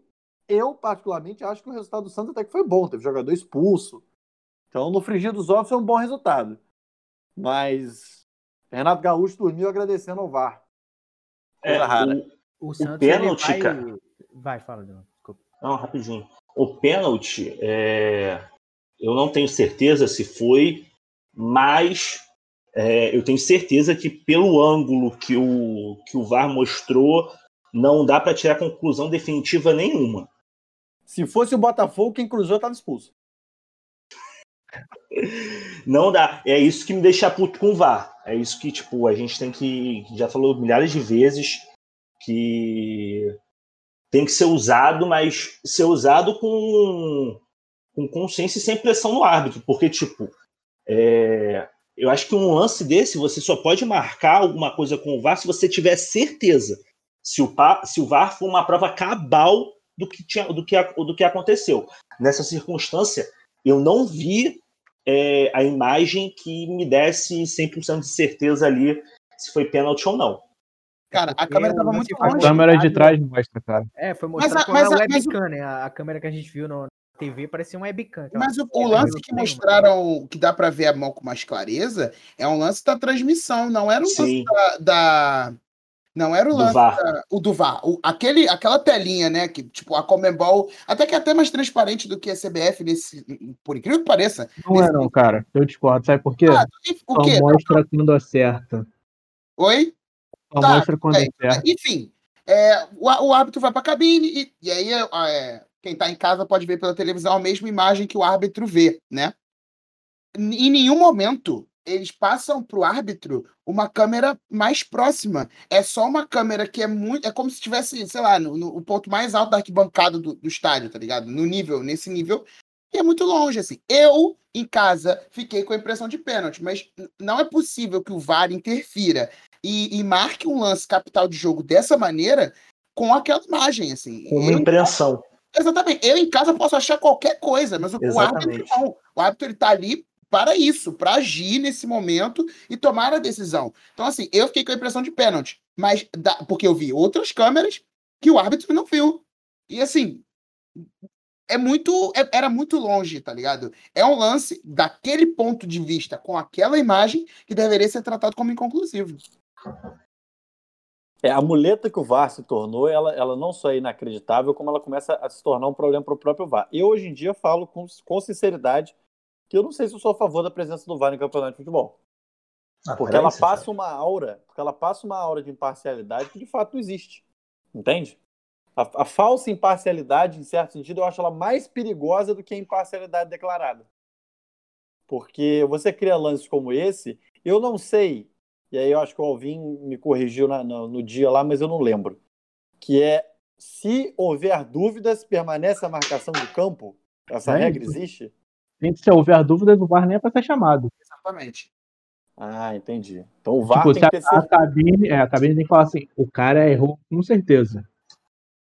É, essa muleta inacreditável. Eu não sei até que ponto também o VAR só chama quando alguém grita, porque foi uma gritaria generalizada, e o Renato Gaúcho grita alto.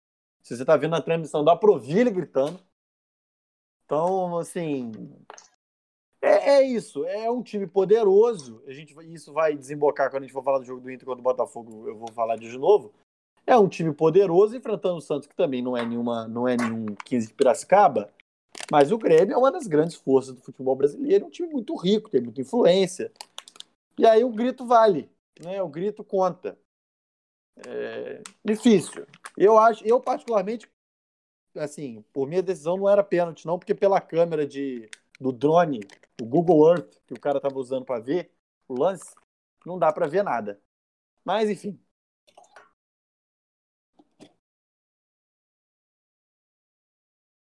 É, a nível de jogo, só para só pontuar aqui agora, de campo mesmo, né?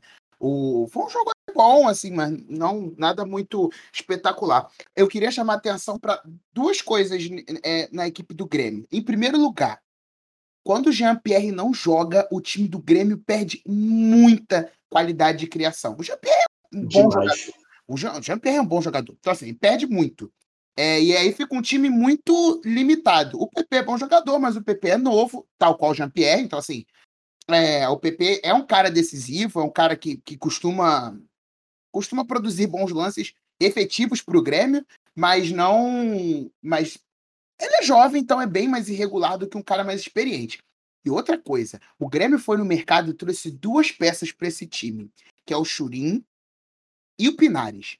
O Grêmio acertou muito na contratação. O Pinares, mano, esse chileno, o cara joga bola ele joga bola muito bem. E o Churinho é um atacante fortão, de ar, não sei o quê. E fez com que o Diego Souza passasse a fazer mais gol, né? Porque o Diego Souza estava sem fazer muito gol, apareceu uma sombra. Agora, do lado do Santos, um time é muito mais limitado do que o do Grêmio. O time do Grêmio é um time melhor, assim, em todos os quesitos, basicamente. Mas o, o Cuca deu uma organização ao Santos não sei não, mano. Se o Santos passasse, não seria nenhuma surpresa. E isso, muito do, da produtividade do Santos depende do Marinho. O Marinho não estava num dia muito inspirado contra o, contra o Grêmio, mas quando o Marinho tá inspirado, é chato de marcar, maluco. É, eu sou um grande detrator do, do, Renato, né? Eu falo do Renato que eu realmente acho que ele é, ele é melhor avaliado do que ele de fato é. Mas ele entende o time, do que, o time que ele tem na mão, né? Isso, ele entende o que, que o time precisa, e ele controla o time como, como um, mestre de, de marionetes, né? O cara saindo de campo, ele dizendo, depois eu te mostro no meu DVD o que, que você tinha que ter feito naquele lance, é, é, é bom demais, né? O cara, o cara tá no Grêmio há o quê? Três anos? O cara sabe o que ele tá fazendo também. Três não, quatro. Ele, ele chega no final de 16, não é? Foi na Copa do Brasil. É ele isso. na semifinal da Copa do Brasil. O cara tá quatro, quatro anos. Cara. Ele, sabe, ele sabe de tudo, ele sabe de tudo do clube. E campeão de várias coisas importantes. Ele ganhou a Copa do Brasil, ele ganhou uma Libertadores. Não, mas a Copa do Brasil é bem mais do, do Roger Machado do que é, dele, né? Mas tá, tá lá, Sim, né? Tá, tá lá, tá lá, não, com certeza. É, uma coisa que também tem que falar do Renato, eu gosto muito do, do, desse, do trabalho dele, é em relação à garotada. Porque, assim, enquanto ele tava no Grêmio, Mano, o Grêmio, o Luan, ele fez o Luan crescer no futebol, assim, potencializar o futebol do Luan. O PP, o Cebolinha, o Grêmio, cara, sai um, entra outro, sai um, entra outro. Tem um Ferreirinha já pedindo passagem, que é moleque da base, joga muito, o PP, o time, o time do Grêmio, a base do Grêmio, ela não produz assim, em várias, por exemplo, Xerém produz muito mais do que, do que a base do Grêmio, porque Xerém produz em várias posições, mas o Grêmio produz uma posição específica, não sei qual o trabalho que eles fazem, que é aquele jogador mais de ponta, mas é muita qualidade, mano. E o Renato trabalha muito bem com jovens, isso é, isso vale destacar. Xerém, Xerém é aquela, é aquele regime de indústria de guerra, né? Tem que produzir, tem que produzir, produzir. O, o, sobre, sobre isso, dessa produção de, de jogadores para a mesma posição, o PP, ele estava atrás da fila do cara que tá, tá agora no Shakhtar, o TT. O TT, ele, ele era do, do Grêmio, jogar na mesma posição, e ele foi mais, e ele foi antes de estrear do profissional do Grêmio, ele foi pro Shakhtar, para a colônia lá dos brasileiros na, e sobre, sobre o Santos, o Santos ele teve um jogador expulso, né? Que foi o Pituca, Pituca que é um dos melhores jogadores de meio de campo do Santos. E o Santos ele vai eh, para volta, ele tá desfigurado, porque tem que ver se o Solteiro volta. O, o, hoje que o, o, o Santos perdeu, tomou 4 a 1 do, do, do, Flamengo, foi com o time todo, todo cheio de reserva e moleque da base. O Pituca foi expulso, não joga volta. Então, é, se eu fosse apostar meu dinheiro, eu apostava no, no, no, Renato, mas eu tô querendo. Eu não sei se eu tô querendo zicar. Será que eu tô querendo zicar? Eu acho que não. Mas eu, eu apostaria no Renato. É, para fechar Libertadores, River Plate 2, Nacional 0. Alguém gostaria de comentar? Cara, eu, eu vi esse jogo, eu nem sabia que tinha sido. Não. Ah, enfim, o, o, eu, achei, eu jurei que tivesse terminado 1x0 esse jogo. Mas o time do River, e, e vai, vou fazer o mesmo comentário pro, pro, do que eu fiz contra o Atlético Paranaense. O time do River tem uma criatividade tão baixa comparado às outras, às outras temporadas. É muito chuveiro na área e arranjar uns pênaltizinhos muito maroto, muito maroto pro River, mano. Foram dois. O primeiro, o Borré perdeu, assim, foi bem. O Borré bateu muito mal no meio do campo, perdeu. O segundo quem fez foi o. Ai, cara, não vou lembrar agora o maluco que fez o, o primeiro gol do, do, do, do River, mas. Pro ele Montiel. Montiel, Montiel. E aí ele, ele foi e fez o gol. Mas, tipo assim, o River e o Nacional é uma surpresa de estar nessa, nessas oitavas. O Nacional é muito fraquinho. É, mas o, o River, não sei se vai hoje não, mano. Deve passar do Nacional, mas na próxima fase acho que vai ser mais complicado para eles. É, Pedro, só falou que para você tinha sido 1x0. O segundo gol do River saiu nos acréscimos já, finalzinho do jogo. Gol do Zuculini. Foi por isso que eu não vi, porque quando tava aos 40 e blau, eu falei, vou parar de ver esse jogo horroroso, tá ligado? É, foi. Só, só- Deixa eu só fazer um adendo aqui. O Alvin tá transmitindo aqui o clássico que tá passando agora, né? O Vasco Fluminense, enquanto a gente grava, já acabou de começar. Não tô nada, PF, não tô nada, PF. É. E. E o, o Egídio tá a cara de um autor de filmes adultos. Que eu não sei. O, o ouvinte que, que, cons- que já consumiu em algum momento da vida esse tipo de material talvez reconheça. Eu não sei o nome do, do, do sujeito. Mas na hora que você bater o olho no Egídio, volta aí nos melhores momentos de, de Fluminense e Vacé, que vai ter algum, e veja a cara do Egídio. Nossa, aí, Nossa. Benito. Nossa Ah, senhora. Nossa senhora? Senhora, É, É o que Marco Júnior, é o. Marco Júnior mesmo. Foi o Benito. E olha a cara do Egídio. Desviou? gente. A cara de um ator de filmes adultos. É isso. Como é que é o nome? Coelhinho ainda toca? Esquece essa porra. Esquece essa porra. Ai. Então vamos falar de, do campeonato que ninguém quer ganhar nesse caralho. Tipo, esse campeonato brasileiro mais longo da história. O Mengão meteu 4 a 1 no Santos Alvim. Mengão tá de volta? Espero que sim. Claro que não. Cirúrgico. Mas não fez nada além da obrigação contra a molecada, né? É, o Santos estava tudo quebrado, né? Era os E- meninos da vila. E, e o 15 anos recorde. banco, cara. É, era, o, era o fraldinha do Santos que jogou hoje. E uma coisa aqui, né? Que a semana passada eu falei que a gente tinha batido o recorde de um jogo sem sofrer gol e o recorde segue o mesmo, que a gente tomou gol hoje. ah, mas É, tomou gol. vale dizer, vale dizer que entrou um maluco de 15 anos no campo, não foi? Ele entrou no, em campo? Acho que não. Acho que chegou a entrar um maluco de Não 15 foi a anos. Aí primeira eu- vez. Não, é a primeira Não, vez foi a primeira vez. É, É, o foi o Bruninho, dele. né? É. Aí eu te pergunto, o que que tu tava fazendo com 15 anos domingo à tarde? Não respondam. Pós almoço. É, eu tava vendo o Flamengo ser campeão em 2009. Caralho, o Alvin é velho, né? Esqueço disso. Eu tava vendo. Não, eu não tava vendo o Fluminense campeão brasileiro 2010 porque eu não tinha 15 anos. O Alvin é velho mesmo. Há 15 anos eu tava vendo o Vasco campeão da Copa do Brasil. Eu não lembro se eu tinha 15 ou 16, mas tinha por aí, essa, essa idade aí. Não, mas fa- falando, falando do jogo aqui rapidinho, o Flamengo jogou bem, é, Gabigol foi bem no jogo, o Bruno Henrique foi bem, e eu gostei que a, a votação da galera foi em primeiro lugar Diego Alves, que é, acho que é um recado pra torcida, e em segundo lugar o Vitinho, só porque ele não estava em campo. Daqui eu tô É. escutando gente gritar aqui, gol do Fluminense. É, o, Di- o Diego Alves é, vai renovar. Sim, tá na disputa para renovar o contrato. E olha lá! Nossa. E o gol! Meu, o meu peladeiro favorito. Até pelo nome de Wellington Silva, porra. Que banzé essa zaga, hein? Que banzé. Nossa, mano, qualquer coisa. Nem vi a escalação. Ele tá. Ele tá Ih, falha do 2-3-1 Benítez, hein? agora. Jadson e. E Castanho na zaga. Falha Porra. Jadson e Castan, parabéns. Olha lá o Benítez genérico marcando ninguém. Olha lá. Ficou. Nossa senhora. O Hudson, o que, que o Hudson tá fazendo ali dentro da área, tá ligado? O que o Hudson tá fazendo ali? Puxando a marcação, pô. Esse, Não, graças a Deus. Que porra, tá tomando cu. Mano, aí, na moral. Gol do Flusão.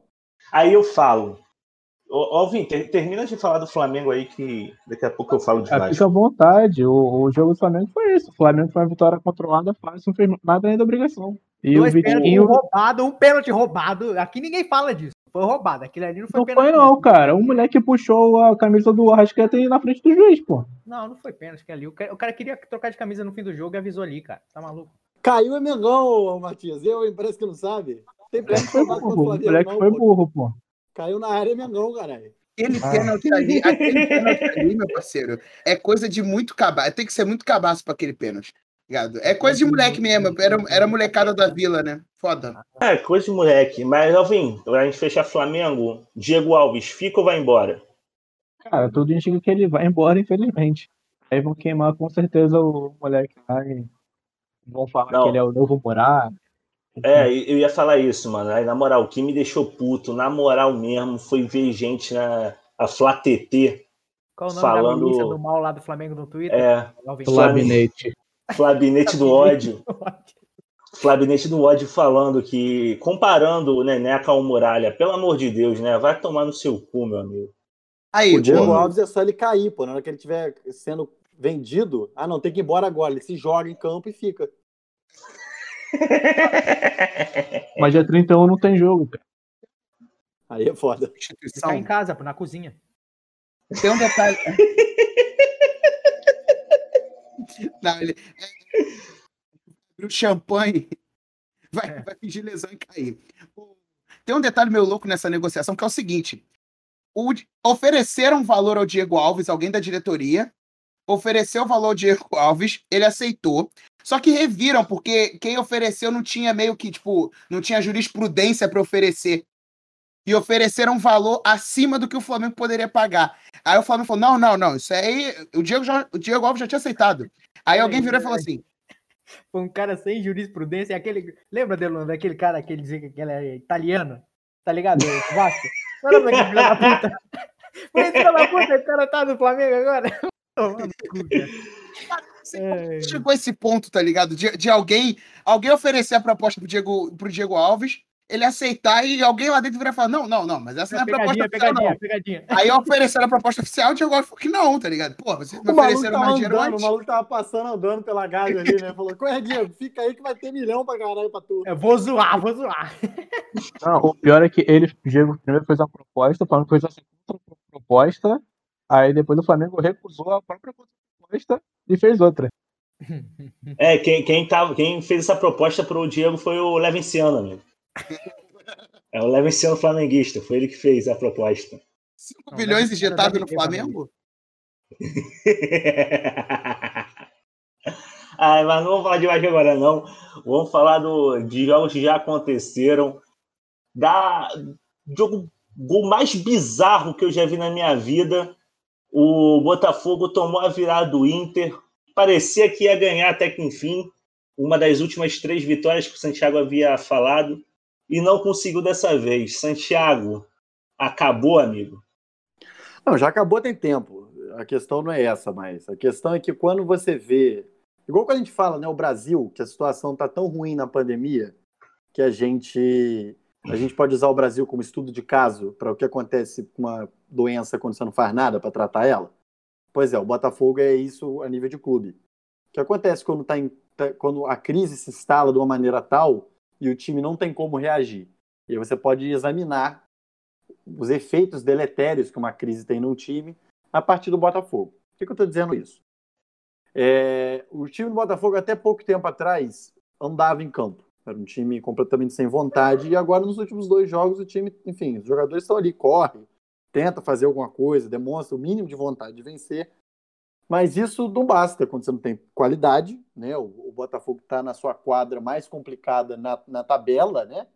no sentido de que pega, pegou todos os líderes do campeonato um atrás do outro e ainda tem mais para pegar ainda. Ou seja, é uma, é uma parte da tabela que, mesmo em situação normal, no planejamento do ano, tu já conta como se, se vai pontuar, vai pontuar pouco, né? E, e o time, enfim, tentando ali alguma coisa. Só que você começa a ver, o que eu já falei, falei no grupo exaustivamente, a maneira como a instituição se comporta diante da crise e como a arbitragem se comporta diante da crise. No caso do jogo contra o Inter, tem dois lances exemplares. Esse lance do gol bizarríssimo, para quem não viu, veja. Ou não veja, enfim, se for Botafoguense, não vê não. É, que é o Kevin, ele dá um toque para trás, porque foi marcada uma falta. O Kevin dá um toque para trás, porque a falta foi atrás de onde ele estava. Então ele dá aquele toque para, enfim, bate aí a falta. E o atacante do Inter pega a bola antes de que chegue no goleiro, bate no gol e o juiz dá o gol. Porque o juiz considerou que aquilo já tivesse sido batido. Assim, independente do que você pensa sobre, sobre o lance, se devia ser ou não devia ser, se você tem uma gota de caráter no seu ser, você sabe que se aquilo fosse contra o São Paulo, contra o Grêmio, contra o Flamengo, contra o Corinthians, contra o Palmeiras, não ia ser gol. Ia mandar voltar. Né? O Kevin ele dá o passe pro vazio, ele nem olha para a bola. Né? E o juiz diz que valeu. É, o lance é inacreditável. O Botafogo, enfim, é, tomou ali o, o, o gol que sacramenta a derrota. Para além disso, quando o Botafogo ainda vencia o jogo, tem um lance que eu acho, eu particularmente acho, o lance mais inacreditável de uma, de uma atuação de arbitragem, não, não sendo lance de gol, que eu já vi na minha vida. É, a bola está dominada na, na, lateral esquerda, o Rodinei vem dar combate no lance, ele passa o tempo da bola, ele ia tomar um passe no, no contrapé e ele dá um tapa na bola. Ele dá um tapa na bola. Se você não viu o lance, enfim, pesquisa aí, Rodinei, mão, Botafogo. Ele mete a mão na bola. Né? Um lance clássico de antijogo, amarelo, só que o Rodinei já tinha amarelo. O Rodinei já tinha cartão. Até o cachorro está indignado é, o Rodinei já tinha cartão e seria expulso. E o juiz dá simplesmente falta e não expulsa o Rodinei. E aí, é, a, a, a, o ciclo se fecha com a imprensa. Eu já falei várias vezes como a maneira que a imprensa trata os cariocas que não estão lá em cima, que trata qualquer carioca que não seja o Flamengo. Agora o Fluminense está até escapando, mas majoritariamente Botafogo e Vasco, porque não se interessa pelo que está acontecendo no clube, diz as coisas mais absurdas trata assim, é tudo uma bagunça, é tudo meio folclórico, é tudo para sacanear. E a imprensa de arbitragem, que é a imprensa. Só o Brasil existe comentarista de arbitragem, né? nenhum país do mundo tem isso, culpa do, do, do, do Arnaldo César Coelho, e é, como quase tudo na imprensa brasileira, um desastre. Acho que a Nadine é uma representante digna do desastre que é a comentarista de arbitragem, porque ela é um desastre. Ela não tem a menor ideia do que ela está dizendo os comentários dela são dos mais absurdos, principalmente lance de pênalti, que é um negócio inacreditável que aquela pessoa comenta. E nesse lance, ela disse que não viu motivo para amarelo. Cara, independente do, do, enfim, do que você pensa sobre, sobre o Botafogo, sobre futebol, veja o lance, veja se é cabível um negócio daquele e veja, usa um pouquinho de caráter que você tem e veja se aquilo é um lance que, seria, que aconteceria contra qualquer time da Série A. Aí, no caso, eu posso dizer, contra qualquer time na Série A que não seja o Botafogo. É inacreditável. O Botafogo, aquele jogo, a arbitragem daquele jogo é um, é um crime referendado pela imprensa esportiva. Não rendeu um comentário de 30 segundos numa mesa redonda. Dessas mesas redondas que perdem horas comentando se a linha do, do toque do lance no impedimento, sei lá, e que criam a Kizumba quando o lance é contra o Grêmio, quando o lance é contra o Flamengo, Contra, quando é com o Botafogo, não rende 30 minutos de conversa. Ou seja, a fatalidade da crise do Botafogo gera esse, como diria o Gramsci, esses sintomas mórbidos na, na, na, maneira como, como o time leva a sua, a sua campanha na temporada. Bizarro. Bizarro e inacreditável. Mas não tem pressão política para fazer, não tem capital político para investir, para pesar. A imprensa não liga, trata como folclórico. Um lance bizarro coisas que só acontecem com o Botafogo, como se fosse algo muito exótico. Não tem nada exótico na situação do Botafogo. O Botafogo é um time que está em crise, que não consegue sair da sua crise, que tem dirigentes que pouco se importam com, a, com o bem-estar do time e que, por conseguinte, não consegue exercer pressão na federação e na imprensa que passa pano para a tragédia. Não é o que só acontece com o Botafogo, não, meu amigo. Aconteceria qualquer um que não tem dinheiro, não tem influência. É bem menos exótico do que parece. É, de grebichianas, caralho. Vou, vou, fazer só o advogado do diabo e falar sobre a Nadine, que não foi só ela que falou que não, que não era para cartão, Santiago. Exato, mas é o que eu falei, ela é só um exemplo da tragédia que é, é comentário esportivo de arbitragem no Brasil. Mas o comentário esportivo é baseado na lei esportiva, né? Ela, ela, ela pode falar, é, como outros comentaristas falaram, que não é para amarelo, mas a gente não concordam com a regra. Eu não sei se ela falou isso, mas ela falou que não. Não falou. Quem, ela falou, não é quem falou isso foi o Salve. O Salve, é, em então outro momento, falou É, que aquele coisas. momento ele discordava da, da marcação. É, não, mentira, ele concordava com a marcação e discordava da regra. É, eu realmente não, não gosto da Nadine, não por esse, por esse, por esse momento. Eu não gosto da Nadine. Para mim, os dois piores comentaristas de arbitragem da televisão é a Nadine e o Bassols. O Bassols já era ruim como, como árbitro. Bassols. Bassols nojento comentando. É, Puta o, que pariu. Carioca, o Carioca conhece bem o Péricles Bassols. Algumas finais de Carioca aqui. O Péricles Bassols é uma das figuras mais nojentas que tem nesse nível de arbitragem. É, mas é complicado. Eu, eu, vou concordar em parte com o Santiago. O Santiago fala que desse olhado parece só o Botafogo é o time injustiçado nesse país, né? Bem assim que funciona. Mas de fato, o que aconteceu com naquele lance lá do Botafogo, o gol validado do Yuri Alberto, não aconteceria contra o Flamengo, não aconteceria contra o Corinthians, não aconteceria contra o São Paulo, não aconteceria de maneira alguma, não aconteceria. Eu ia anular aquele gol. Para mim, aquele gol é válido é um absurdo, mas aquele gol é legal. Aquele gol, o, o lance para mim mais bizarro da partida é o do Rodinei. É porque, assim, mesmo, mesmo com essa questão da, da, da, da interpretação da regra, aquilo é uma conduta antidesportiva e conduta antidesportiva é passível de amarelo, tal qual você puxar a camisa do adversário, por exemplo. Você puxar, normalmente, quando você puxa a camisa do adversário, é um lance para amarelo. Enfim, aquilo para mim é uma conduta antidesportiva, merece o segundo amarelo expulsão. Agora, o aquele lance do gol, para mim é, um, é, um, é uma desatenção, é um negócio surreal, porque, tipo, para mim a culpa é basicamente do Kevin, que, que foi desatento, não pode ser desatento, ainda mais de um time na situação como estava o Botafogo naquele momento ainda em 19 depois o Goiás empata e passa, passa o Botafogo. Agora, é, vou ser muito sincero, o Botafogo, a partida de meio de semana que a gente acabou não comentando aqui, mas a, o passeio que o São Paulo deu no Botafogo foi uma das coisas mais tristes e melancólicas que eu já vi no futebol. O time do Botafogo abatido, sem vontade de jogar, sem força. O time do. Agora, o jogo contra. Ai, caralho, ai, caralho, ai, caralho de boné. Mas, mas o Pedrinho, nesse sentido, não é. Só pra finalizar, o, o, o, time do, o time do Botafogo ele mostrou muito, muito mais empenho. Acho que talvez se não for aquele ímpeto de técnico novo que acontece nos times, a postura do Botafogo, a organização tática do Botafogo, uma marcação mais ofensiva. O Botafogo é, é muito difícil, muito pouco provável, mas acho que ainda dá um. O que é mais triste ainda, porque o Botafogo não estava jogando normal assim. É, dá um, dava um lampejo de, de esperança ao torcedor. É, mas aí, aí, aí eu posso fazer o coroamento e aí que eu quero dizer, né? Eu não digo que o Botafogo é o time mais injustiçado. Ele é o mais injustiçado porque ele tem a maior crise. Foi mal. É essa a questão. Ele é o mais injustiçado porque tem a maior crise. Fosse outro lugar do Botafogo, seria esse outro. O que eu advogo é justamente isso. A minha reclamação enquanto Botafogo é ah, não, o Botafogo é sempre com o Botafogo. Não, é justamente o contrário. Não é essa coisa folclórica de tem coisas que só acontece com o Botafogo. É bem menos folclórico, é bem mais de praxe. Tem coisas que só acontecem com times que não têm influência, não têm capital político. Sim. Porque futebol é um esporte baseado nisso. Sim, Muito sim. mais que qualidade em campo. Aliás, eu, eu, eu não sei se eu falei isso na nossa última reunião de pauta, mas é que eu falo disso. Um jogo com, com o esporte, o futebol é um jogo com poucos pontos, né? Durante um jogo, se forem marcados dois pontos, que no caso do futebol são gols, é, é um jogo que, enfim, número de dois gols no jogo, é um jogo normal. Um jogo como esse do Fluminense do Vasco pode ser perfeitamente que acabe com um gol só, um ponto só. Em esportes assim, a influência da arbitragem no resultado é muito grande, né? No vôlei que tem 360 pontos marcados no jogo, um outro erro muda muito pouco o resultado.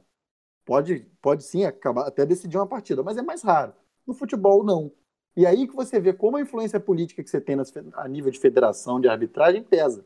Mas para coroar o, a, o, a cereja no bolo de merda dessa história, que aí a imprensa é conivente, a arbitragem é incompetente, a federação passa pano, e, e aí a organização interna do Botafogo, que é, primeiro, o Ramon Dias, que era o técnico que o Botafogo tinha, tinha contratado, né, aquela coisa, foi exposto a uma cirurgia, não poderia retornar, o Botafogo demite ele antes dele estrear, contrata o Barroca, e o Barroca acaba que pega Covid e vai estrear depois do que o Ramon estrearia. Pois é, como já se imaginava, a coisa não era bem assim. Começa a surgir as primeiras entrevistas do Ramon dizendo que boa parte da tirada dele foi porque ele queria barrar a gente no elenco do Botafogo. Ele queria barrar a gente, ou seja, o time numa crise desgraçada, não ganha de ninguém, mas a diretoria tem que proteger os queridinhos de sempre. E. Foi gol? Não. Não. não. A diretoria tem que, proteger, tem que proteger os queridinhos de sempre Claro. Os, o- os, os atletas agenciados pelos empresários, amigos, os amigos do- do- de sempre ali do clube do vinho do Botafogo, porque o Botafogo também tem o seu clube do vinho, é um vinhozinho mais barato, mas tem. E, e esses caras têm que ser protegidos. Você não pode barrar fulano, ciclano, beltrano que estão jogando mal, porque se, se o cara tentar barrar, ele vai lá e demite o técnico e mete essa, essa coisa absurda de que o Botafogo precisa de um técnico para ontem. E está sendo treinado por interino até agora. Para além disso, é, o atual presidente do Botafogo, como eu disse, falei isso da última vez, no nosso último programa, que eu esperava da diretoria recém-eleita do Botafogo era fazer um plano consequente para que dois, três anos o Botafogo tivesse de volta na Série A com condição de se manter bem na competição. Isso para mim é um plano viável para o Botafogo. É reduzir custos e criar um time que consiga se manter na Série B e no ano seguinte voltar para a Série A ou daqui a três anos voltar para a Série A. Isso é um plano consequente com o atual cenário do Botafogo. Os diretores eleitos do Botafogo vão lá e me fazem, e me dão entrevista dizendo que vai, o Botafogo ainda pode se salvar. A nossa luta é para permanecer na Série A porque nós temos cartas na manga. E é essa brincadeira, esse papo de cantador de serpente, que a, que a, que a base da torcida, das torcidas bate palma, e essa palhaçada de sempre. É aquele negócio. Eu disse sem esperança de que eu fosse ouvir isso. E as minhas esperanças foram frustradas. O pouco que tinha foram frustradas. Porque já veio de novo lá o nosso plano de permanecer na Série A, porque o Botafogo é gigante, e blá, blá, blá, blá, blá. E não se faz nada, não se fala nada. O time continua caminhando, agora é o último colocado, mas tem uma carta na manga que o diabo do Mufarrege e o Délcio do Diabo A4 que foi eleito, eles têm uma carta na manga, ele vai tirar um cheque de um bilhão de, de bilhões de dólares, ele o leva esse ano, vão fazer um consórcio e vão comprar o PSG pro Botafogo. É brincadeira, né? É palhaçado um negócio desse. Não, amigo, é 5 bilhões do leva esse ano, não é um bilhão, não. Mas é euro, pô. Ah, sim. Santiago, antes da gente terminar de Botafogo, o amigo Matheus aqui, ouvinte, ele mandou uma mensagem aqui para mim, a gente estava conversando sobre o Campeonato Brasileiro e tal. Aí falei, né, que é o campeonato que ninguém quer ganhar e tal. Ele levantou uma questão aqui muito importante. Nesse caso, se é o campeonato que ninguém quer ganhar, o título deve ser dado ao Botafogo, já que nem tentou? Não, é o time que mais quer perder. Eu acho que nesse ponto vale o time que mais quer perder, né? Porque vale o contrário, né? Vale quem é melhor em fazer o que ninguém quer fazer, que, que todo mundo quer fazer, né? Se o objetivo é não ganhar, Botafogo aí vai, vai bater o recorde de que time que menos ganhou. Então, perfeita, perfeita a colocação do, do, do amigo. O CBF Pô. devia estar de olho nesse rapaz aí. Eu acho que não, não bate recorde, não. Se eu não me engano, o recorde ainda é do, do, do América de Natal, né? Isso. Aquele campeonato que ele fez. Que, ele, que o América foi rebaixado com 12 Vitória. pontos, um bagulho assim. Mas ele ganhou quantos jogos? Porra, isso aí foi o quê? Foi em que ano? 2000 e... O Botafogo tem três vitórias. 2007, eu acho. Quando que São Paulo foi campeão dos três? O Botafogo 2007, tem três 2007. vitórias. é Super Foi capaz. 2007. 2007 foi o último ano do América de Natal no- na Série A. Não, o Botafogo tem super condição de bater esse recorde. Não, nunca duvide. Vamos ver aqui a tabela. Quero ver quantos pontos o América de Natal fez nesse não, não é campeonato. ponto, é vitórias. Vamos ver, vamos ver. Peraí, peraí, peraí. Porque ponto o Botafogo já tem mais do que isso. Não vai Vamos ver passar número muito de vitórias. também, não. O Botafogo que empatou 11 jogos, né? Um negócio desse. Eu não vejo jogo- o jogo do Botafogo, não, amigo. Eu, eu só fiz isso agora que eu tava sem o que fazer, botei lá o jogo Botafogo Inter. Quando teve o lance do, do, do gol, eu, eu vi só o começo do passe. Quando o maluco dominou a bola, eu desliguei. o- O América fez quatro vitórias. Aí, quatro vitórias, cinco empates e Havaí 28 caiu- derrotas. Com três. O Havaí caiu com três ano O passado. Botafogo vai igualar esse recorde aí Caralho, pra imagina. frente, fogão. É, então vamos falar de desgraça. Tá acontecendo nesse momento aqui: Vasco 0, Fluminense 1. Pedrinho, fale sobre o Flusão. Aqui, só pra falar rapidinho que o Vasco não perde pro Fluminense aí na. Há 46 no- anos no São Januário. É, exatamente. Vai ser hoje, né? O negócio. O Pelo jeito vai ser hoje mesmo. O Vasco vai achar uma bolinha e vai. Teu cu, seu filho da puta. Vai tomar no teu cu, mano. Vai se fuder. Tomar no teu cu. Merda. Tricolor, filha da puta. Pior é que, o pior é que, é que depois desse ano desgraçado do Botafogo, daqui a 10 anos, quando a gente estiver fazendo esse programa aqui, tiver o mais 4, programa mil do mais 4, a gente vai estar falando que aquele ano que o Botafogo e Vasco caíram, né? Amigo, daqui, daqui a 10 anos que a gente vai gravando mais quatro, a gente vai ser já milionários. Esse podcast aqui vai render muito dinheiro. e a gente vai vender é, a marca para o conglomerado Disney. É, vai ter o mais 4, mais 4 Plus e vai ter o mais 4 para maiores, que vai ser outro serviço de streaming. Sem pagar a parte. Vai aí, tomar no cu, Julião. Peraí, Vai tomar o- no cu, Julião. Antes do Pedro falar de, de Fluminense, é, eu só queria compartilhar com o ouvinte aqui. O Alvin pode contar melhor. Alvin, que história é essa que o seu jabuti sumiu? Cara, a casa inteira estava procurando jabuti. Durante alguns minutos até que, tipo, vou dar uma esperada que, pô, deve ser difícil achar um jabuti. Spoiler, era difícil. Daqui a pouco, vou, vou também procurar e daqui a pouco se, se escutou um barulho, estava o jabuti dentro do armário. Mas Mano, o jabuti tá são e salvo. Jabuti é um bagulho, eu sempre falei isso, que eu tenho muito medo de jabuti, porque jabuti, apesar de ser lento, é um bicho arisco. Porque por ele ser muito lento, você não presta atenção nele. Então, quando você menos espera, Cara, ele que- já tá muito longe ou muito perto de você. Cara, o pior é que ele não é tão lento assim. Eu acho que arisco é um antônimo de, de, de lento. Então, não, literalmente não pode ser as duas coisas. Não, é. Amigo, no caso do jabuti é. Porque já, cara, eu já, já vi jabuti fugir de casa. Porque ninguém dá atenção pro jabuti, o jabuti, quando tu vê, já tá longe. Ele é sorrateiro. Ai, É, Ele é, ele é. É o maior predador do, do mundo. Mas fala Mas isso, Pedro. Jabuti comendo pombo, você já viram esse vídeo? Não. Maluco, esse Não. 10, a- 10 animais que comem pombo. Esse vídeo é maravilhoso. National Geographic, moleque, perde fácil pra esse vídeo. Moleque, o jabuti vai andando na calma, o pombo fica, não, tô de boa, é a porra da tartaruga lerda pra caralho. Moleque, o jabuti mete o, o beiço, né? Porque o jabuti não tem dente. Dá uma beiçada no pombo.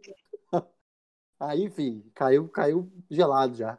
O, o Enfim, veja Pombo que é o Pombo que é o, o rato. Eu falo outra coisa, mas não pode, que aqui é Family Friend. É, vai ter o spin-off do Mais 4, Mais 4 Discovery Channel. Vai falar só sobre mundo animal. Mas fala aí, Pedrinho, Fluminense. Se for para falar sobre mundo animal, a gente vai poder falar sobre o Egídio. Enfim, é, o Fluminense, ele tá jogando. Assim, é a primeira partida depois da, do Odaí ir embora. E mais que certo, os caras ofereceram um milhão de reais por mês para esse pro Odaí. Eu também iria, foda-se, Moleque, são 25 milhões em 18 meses. É, o Odaí ganha, ganhava aqui no Fluminense entre 200 e 250 mil por mês. Ele vai quadruplicar o salário dele.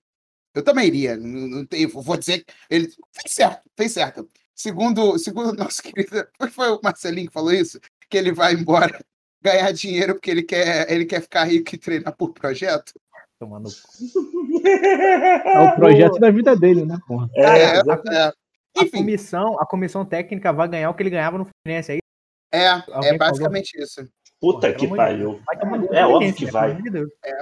E assim, o, o Fluminense estava apresentando futebol bom. Talvez a partida contra o Atlético Paranaense, eu estava falando aqui no último podcast, tenha sido uma das melhores partidas do Fluminense na temporada. É, Mas eu vou ser muito sincero, eu acho que o, o Marcão ele tem toda a capacidade para manter esses resultados, sabe? O Fluminense estava jogando muito organizadinho. O Marcão no passado teve um aproveitamento razoável. é, Ele teve um aproveitamento de cerca de 50%. Se ele mantivesse aproveitamento de cerca de 50% esse ano, o Fluminense faria 61 pontos no Brasileirão. É, isso basicamente credencia a gente para pelo menos pré-Libertadores, que dentro do Fluminense que não, não joga a Libertadores desde 2013 já é um grande avanço. Mas o Fluminense tem apresentado futebol bom, tem sofrido muito com, com problemas de, de lesão e de coronavírus, mas o Fluminense tem apresentado futebol competitivo, dentro das possibilidades. O Marcos Paulo tem voltado a fazer bons, bons jogos, né? É, eu gosto do Marcão, porque acho que o Marcão é um pouco mais ousado do que o Odaí. O Odaí é um técnico. Eu, não acho que o Odaí era retranqueiro, mas o Odaí era um técnico conservador. Então, assim, é, não era um cara que, precisando de- do time avançar mais, penetrar linhas do adversário, ia ficar lançando atacante ou jogadores mais velozes. O Odair não era muito de fazer esse tipo de substituição. O Marcão é. O Marcão já conheceu o elenco, o Marcão já treinou o Fluminense recentemente. O Marcão tem uma ótima relação com a base, o que no Fluminense é fundamental. O, o, o Xerém é, é celeiro de jogadores. O Fluminense sempre apela para Xerém. Ai, meu Deus, escanteio no Fluminense é uma tragédia. Puta que pariu. O Fluminense precisa de Xerém. Calma que é Vasco, calma que é Vasco. o Marcão treinava, treinava o time sub-23 do Fluminense, então é muito bom que ele conhece esses jovens, vai poder fazer bem essa transição dessa, dessa molecada. Acho que o Fluminense continua postulante a, a, a Libertadores. Ah, porque até, né, G, se, se, o Brasileirão for G8, acho pouquíssimo provável o Fluminense não, não consiga uma vaga. Até pela diferença. Você olha a tabela hoje, tem uma diferença grande do oitavo para baixo, né? Olha o escanteio que o Léo Gil bate, filha da puta! Olha esse. Olha! Adeluna, como é que pode? O DVD desse cara, maluco, é produzido Enfim, pelo, pelo Coppola, esse filho. Eu falei tudo que tinha que falar, agora, Matias, fala do Vasco aí, cara. Não, não vou falar de Vasco, não, vai tomar no teu cu, cara. não, fala aí, Matias. Essa semana, dia 17, tem o julgamento da eleição do dia 7. Maluco, ainda Vamos tem porra. Qual vai ser? eleição dos Estados Unidos, pô. Mora dois é. meses pra acabar. Exatamente. E a gente o vai conseguir terminar antes, eu acho. Não leva esse ano, não, né? É, essa semana, essa semana teve reunião do Leven com Leven e o Salgado com, com o Campelo já para ajeitar a transição. É, vamos ver qual vai ser do julgamento. Espero que o julgamento termine. É, o resultado do julgamento seja respeitado realmente e, e pare essa essa merda. Mas pelo jeito o Flusão vai, vai ganhando o jogo 1 a 0 ah, Ih, olha isso. Ih, é. Não, não foi gol não. Ninguém falou aqui, então não foi gol não. Ei! Ah, nossa, o goleiro caiu. Cara, tá muito, tá muito atrasado. Tá tipo uns 8 segundos atrasado. Então, tá, então para de, de falar aí da spoiler, filho. Não, cara, o jogo do Vasco, cara. Tu acha que o Vasco vai fazer um gol? Ah, tu acha realmente? Acho. Hoje o Pinto, o Pinto vai cair hoje, maluco. O Pinto cai hoje. Não. Então vamos lá. Se se. o Pinto caiu, já tomando. Os torcedores querem a cabeça do Pinto.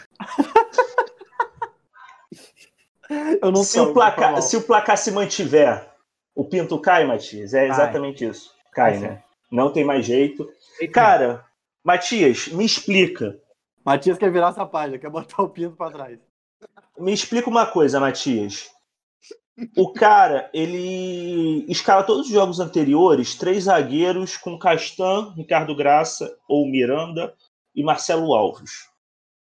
Aí ele recebe, tem pressão, fica, a torcida invade o CT, pressiona ele, pá. A torcida já vinha reclamando da formação dos três zagueiros. Aí ele decide jogar no 4-4-2, aquele clássico, e me bota o Jadson, que não era nem a segunda opção dele com três zagueiros. O que explica isso, Matias? Desespero. Esse filho da puta trouxe esse, esse idiota, esse Jadson. Jogou em dois clubes aqui, na, jogou aqui no da rua, aqui na, na no Largo do Machado aqui, ele jogava ali na São Salvador. Aí depois foi para Portugal, que é um idiota português que é tudo burro, ou esse filho da puta desse técnico. Contratou ele para ir para Portugal, ele volta para fazer merda no Vasco ele mudou o esquema, os caras do, do GE falaram isso depois do 4x0. Que falaram que provavelmente ele mudaria o esquema. Isso se chama desespero, cara. O que o, que o, o, o, o Pinto tá fazendo, o Pinto tá desesperado, cara. O Pinto tá, não, sabe, não sabe onde se enfiar, tá foda. Quando o Pinto não sabe onde se enfiar, é osso. É osso. Mas, cara, real, tipo, é uma parada que eu fiquei puto. É, torcida invadiu o CT, beleza. Não, beleza não, peraí. Ó, se, se invasão de, de, de, treinamento valesse alguma coisa, o Vasco era decacampeão brasileiro, tá? Só pra começar. Não, não, não, não quero, não quero entrar nesse mérito, não. Isso não existe, isso já aconteceu no Goiás, o Goiás tá na é, vice-lanterna, mas, mas, na lanterna, o Botafogo existe. Ô, Matias, isso, isso já é... invadiram o CT do Botafogo, vale dizer. É, é cara, não, é, não, o que eu quero falar é que, por exemplo, o, o Galvão, ele, quando ele comentou esse caso, e falou: não, porque se eu sou o Sapinto, eu, eu vou embora, porque isso é inadmissível. Isso não, eu nunca vi isso acontecer no Brasil. Pera ah, lá. Peraí também. Né? Pera lá. Não, mas ele não tá errado. Se eu fosse ele, eu ia embora. É, se minha avó tivesse quatro pneus, seria um Jeep, né? Aí é fácil falar também. Mas isso Olha, não existe, não, cara. Isso não existe. Não, vem cá. Eu, eu, eu não tenho certeza que se sua avó, se sua avó tivesse quatro pneus, ela seria necessariamente um Jeep. Isso eu não posso afirmar. Mas, cara, falar que isso nunca aconteceu no Brasil é sacanagem, que ele nunca viu uma invasão de CT como aquela. Só aqui eu posso falar, pela, contar nas mãos aqui algumas. Esse É ano porque, o, é porque o Galvão ele nunca viu invadirem coisa na Fórmula 1, porque é onde ele, onde ele acompanha mais, entendeu? é, em Mônaco nunca acontece isso, né? Nunca invadiram escuderia. Não, e, e falando que. Olha isso, vai tomar no cu, cara. Ah, vai se fuder, não, não, não, não, não. Puta, é titular no lugar do Henrique, maluco. Quando tu reclama do Henrique, lembra que o filho da puta do Neto Borges é pior do que ele, esse merda. Como que pode? Como que pode, cara? Vai. Não, é porque o Henrique ainda ele, ele ainda fez um. Na época do Ramon, quando o Ramon é, segurava ele para quando vai sair com a bola para ele ficar como terceiro zagueiro, ele até que não comprometia. Que ele... É, porque o Ramon viu que ele era ruim e falou assim, ó, tu aqui, filha. Tu defende que. Exatamente. Exatamente. Ele, ele, ele nunca foi bom apoiando. O problema é que o, jogo, o, o Sapinto me bota o, o Neto Borges, que não é bom apoiando nem defendendo. Aí é foda. O Ai, melhor cara. vai ser sempre quem estiver no banco. Pelo amor de Deus. O. É, o que eu ia falar? O, o, a invasão no, no treinamento foi, foi sem maiores repercussões. Viu que todo mundo invadiu, ninguém, ninguém foi agredido, os caras foram lá, fizeram o- Batalha de a rap. palestra pro jogador, é, Batalha de batalha rap. de rap entre ele e o Sapinto. E, e o Vasco, o Vasco falou que é, en- entraram assim porque teve trabalho interno, alguém pulou o muro e abriu. E você acredita nisso? Não, né? Pelo amor de Deus, todo mundo sabe da, da relação entre diretoria de clube e torcida organizada. Qual foi a torcida Óbvio. que invadiu? Tu sabe, Edu? Óbvio, cara, óbvio. Qual foi a torcida organizada, tu sabe? Foi a. A Ira. Pronto, esses caras devem ter algum contato lá dentro, aí o Vasco é, entrou com Tem, processo mano, e vai processar duas pessoas. Alguém, alguém se fudeu, pagaram o pato porque o Vasco é um arrumado, igual todos os clubes do, do O Brasil. vídeo, o vídeo deles entrando mostra que, tipo, foi muito tranquila a entrada deles, cara. Foi É, muito cara. tranquila. Pois é. Foi Aí muito fala que tranquilo. a, culpa é- a culpa não é do Vasco. Não é do Vasco. Tomar no cu, cara. Não é do Vasco. Os Não, caras mas, deixaram cara, é, é tipo. É. Eu. O lado torcedor fala que tem que invadir mesmo e achei pouco, tinha que apanhar, tinha que descer a porrada no português. Achei pouco, só a conversinha. Mas o lado racional, não passional, é foda. Isso, isso não tem que acontecer. Mas, como eu disse, falar que é, o- isso nunca aconteceu no futebol brasileiro, pera lá, pera lá. A gente já viu o Diguinho apanhando dentro das laranjeiras de torcedor. É isso aí ninguém reclama, né? É bonito.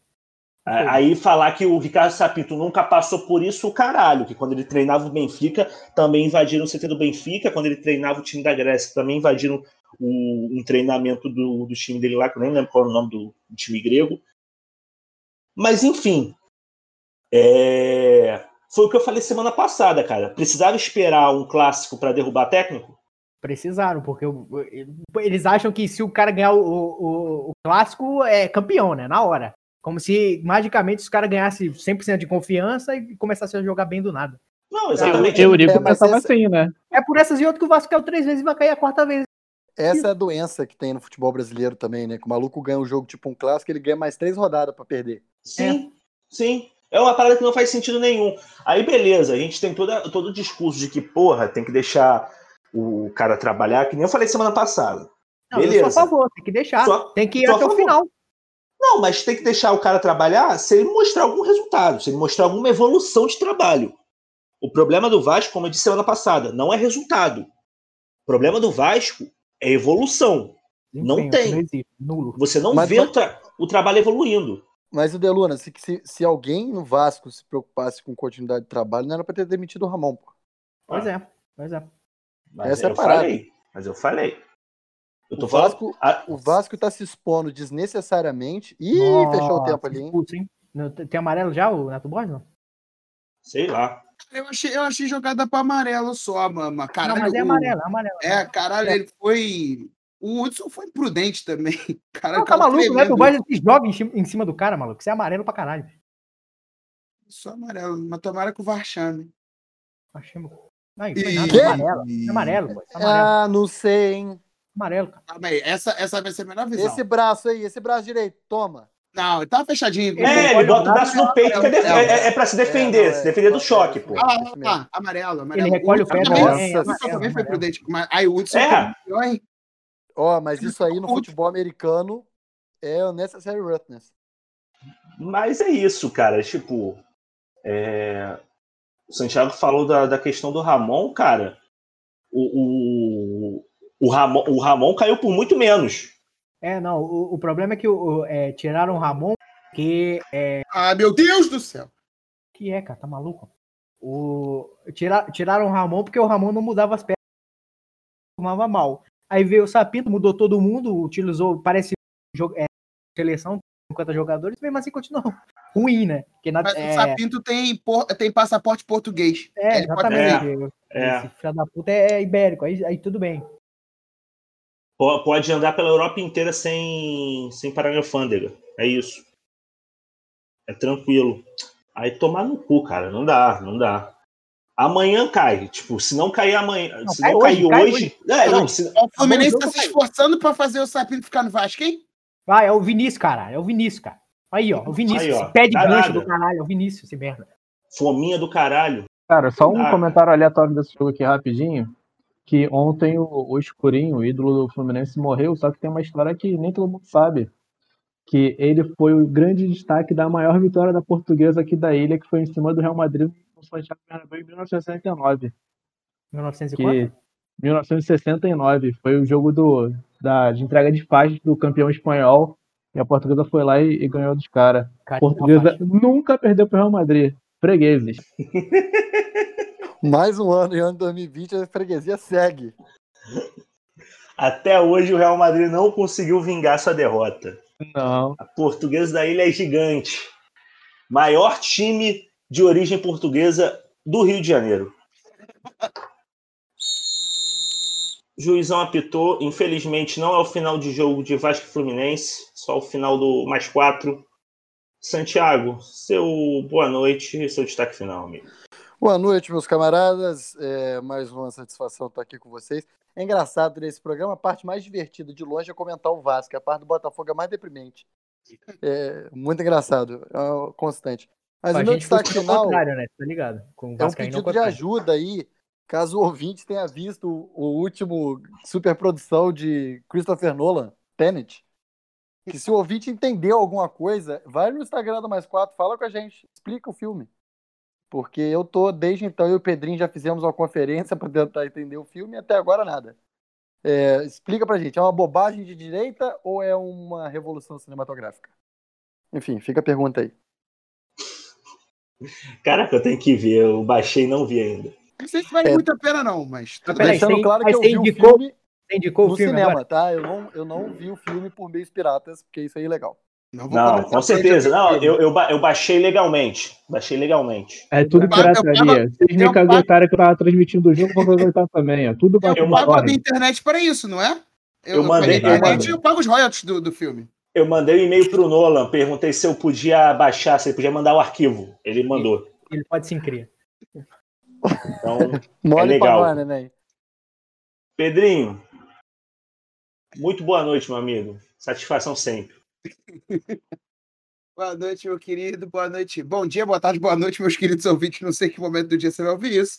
Mas meu destaque final é para o Sub-17 do Fluminense, que na quarta-feira, se eu não me engano, terça, sei lá, um dia desses da semana, qualquer 5 horas da tarde, estavam fazendo passar raiva numa disputa de pênaltis com o São Paulo. O Fluminense abriu 3, tinha sido 1x0 o São Paulo lá em São Paulo. No jogo daqui, no jogo da volta, o Fluminense fez 3 a 0 no primeiro tempo e tomou dois gols do São Paulo. O jogo foi para pênaltis e eu fiquei passando nervoso um dia qualquer, 5 horas da tarde, com pênalti sub-17 do Fluminense. Enfim, passamos, isso é importante. E o Fluminense agora encara o Atlético Paranaense, que derrotou o Império do Mal na outra chave. É, o primeiro jogo é a segunda, o próximo jogo é dia 21, se a minha memória não me trai. É, o primeiro jogo no Rio, o segundo jogo em Atlético Paranaense. Então, tomara que o Fluminense conquiste o Campeonato Brasileiro Sub-17. Alvin, seu boa noite. Boa noite, dois aqui destaques breves. A Kathleen, atacante do Santos, é a primeira mulher a marcar 100 gols com a camisa do Santos. Foi pintada no muro do CT Pelé e é a primeira jogadora a fazer parte do muro histórico do CT. e outra aqui que eu falei lá no grupo com, com a mercada do PEC, né? Que o Corinthians nunca perdeu no final de semana, nem antes, nem depois do lançamento de álbum da Taylor Swift. E ela lançou um na quinta-feira. No final de semana passado, o Corinthians empatou e hoje ganhou. O tabu se mantém. Aqui, tem, tem o, o, Greg Ponte Pretana e tem a Taylor Swift corintiana. É isso. Aí, o tabu não, se mantém. O Greg Ponte Pretano, na moral, não dá, não dá. Daqui a 100 anos eu vejo nas faculdades de História da Arte é, galera explicando que o movimento dadaísta, neodadaísta, que originou a obra de arte do Greg Ponte Pretano. Mas eu queria, antes de me despedir, queria deixar aqui um, um, um lembrete, meus parabéns, na verdade, ao sub-20 do Vasco, hoje foi campeão carioca, em cima do Botafogo, 1 a 0 E permanece a pergunta: por que, os moleques não são utilizados? Aí bota esse bando de mongol. Mongol não pode usar, não, não pode. Não pode falar mais mongol. Perdão. Esse bando de retardado. Ah, não pode, Santiago. também não pode, cara. Muito melhor, muito melhor. Tá certo, tá certo, muito melhor. Ah, esse bando energúmeno do time profissional do Vasco e sem utilizar a base, a osso. Ai, meu Deus. Mas tem um, cara, tem um perigo de, de, de usar e ser igual o Thales Magno, que vai dar prejuízo. É bom vender logo agora, vende todo mundo. Já chega ali, assina o cheque, pronto, acabou. Mas então, o Thales subiu, tinha que ter vendido ali naquela hora, que foi quando, ó, ele já apareceu jogando Tava bem. Tava no hype, né? Tava no hype, exatamente. E eu vou deixar uma sugestãozinha, cara. Eu assisti essa semana a série da Netflix, achei. A série já tinha. tá na segunda temporada. Eu nunca tinha me prestado a assistir, mas assisti dessa vez, sem nada para fazer. É... Marte. É... Meio documental, meio série e tal. É, eles brincam com essa, com essa mudança de narrativa para falar sobre a exploração de Marte e como isso está sendo feito e possíveis problemas futuros que poderiam ocorrer com uma colonização muito bem produzida. Então fica a sugestão. É, Matias, para fechar, meu amigo. Bom dia. Não tem bom dia, não, porque o Vasco vai perder esse jogo e foda-se. Vai cair, o Pinto vai cair. É, é, bom momento a todos, pelo menos isso eu posso garantir. Ou não. É, eu, eu indico aqui uma série da Netflix também, que eu vi algumas semanas atrás e eu achei muito boa, que é aquela, o, o Gambito da Rainha, com a menina que fez a bruxa, a Anna Taylor-Joy, que até hoje eu não sei se ela é bonita ou não. Eu acho ela estranha, no mínimo. Ela e... é muito bonita. Eu acho as mulheres mais bonitas do cinema. Eu, eu até hoje eu não sei se eu considero ela bonita ou não, mas ela é interessante. Eu, eu acho ela bem interessante. E o. Excêntrica. É, pode ser também, excêntrica. É, o, o, a série é sobre xadrez, não é baseada em fatos reais, que me deixou puto. Que depois que, eu, que eu, depois que acabou a série, eu fui ver, fui pesquisar, não, essa menina não existiu.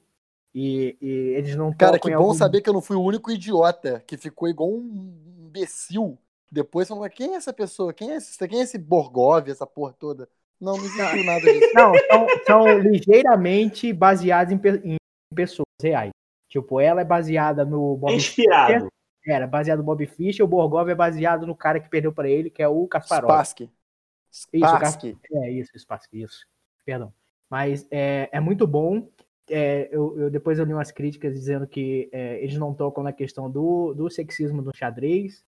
Porra, é, é um nicho do nicho, né? Mas é, é, é uma crítica à série. E é, depois disso, é, é, aconteceram um monte de, de, de, montagens falando sobre o efeito Netflix, que tabuleiros de xadrez deram uma alta em compras. É, é baseado no livro essa série. O, o, a, o livro foi best-seller há 10 anos atrás e agora voltou a vender. É, e é, jogadores de xadrez online aumentou, tipo, centenas de por cento.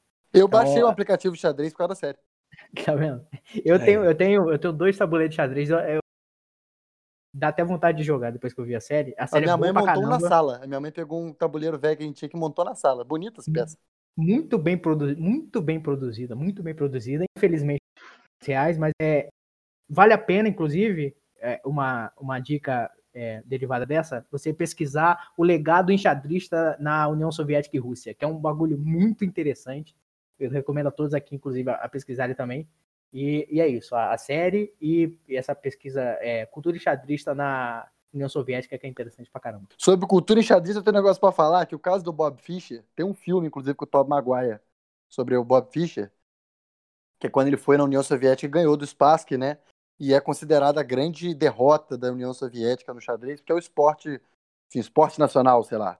É, o é único, é o único, é, é o único campeão uma... de xadrez que não é soviético é ele, ou que tem. É, o único campeão de xadrez que ganhou na União Soviética, que não é soviético, é o Bob Fischer.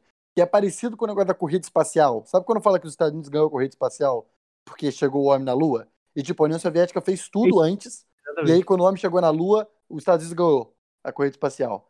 Se você for ver os campeões de xadrez, é assim, os soviéticos ganham todo ano, aí o Bob Fischer ganhou um ano, e no ano seguinte os soviéticos voltaram a ganhar. Mas no filme do Bob Fischer parece que, ah, vencemos, filhos da puta, comunista safado. É, enfim, só essa, essa anedota. É isso, xadrez não é esporte. É, é breakdance que é o filho da puta. Não, em nenhum momento eu falei que era. O maluco fica mexendo as perninhas, rodando com a cabeça no chão. Foi é, né? O que? O que eu vi? O pro COI o breakdance é esporte. Não, o COI sabe nada também. Cara, caguei pro COI. Caguei. Então é isso. Ficamos por aqui. Lembrando, segue a gente nas redes sociais, mais quatro pós no Instagram e no Twitter. É, se você gostou do, desse Poganinha, indica para os amigos. Se você não gostou, indica para os inimigos é, fortalece aí a gente e segue no, no Spotify para dar aquela forcinha, beleza? Então é isso, até semana que vem.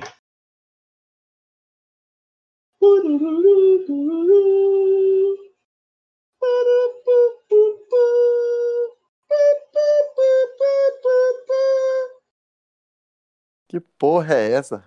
É a música do metrô.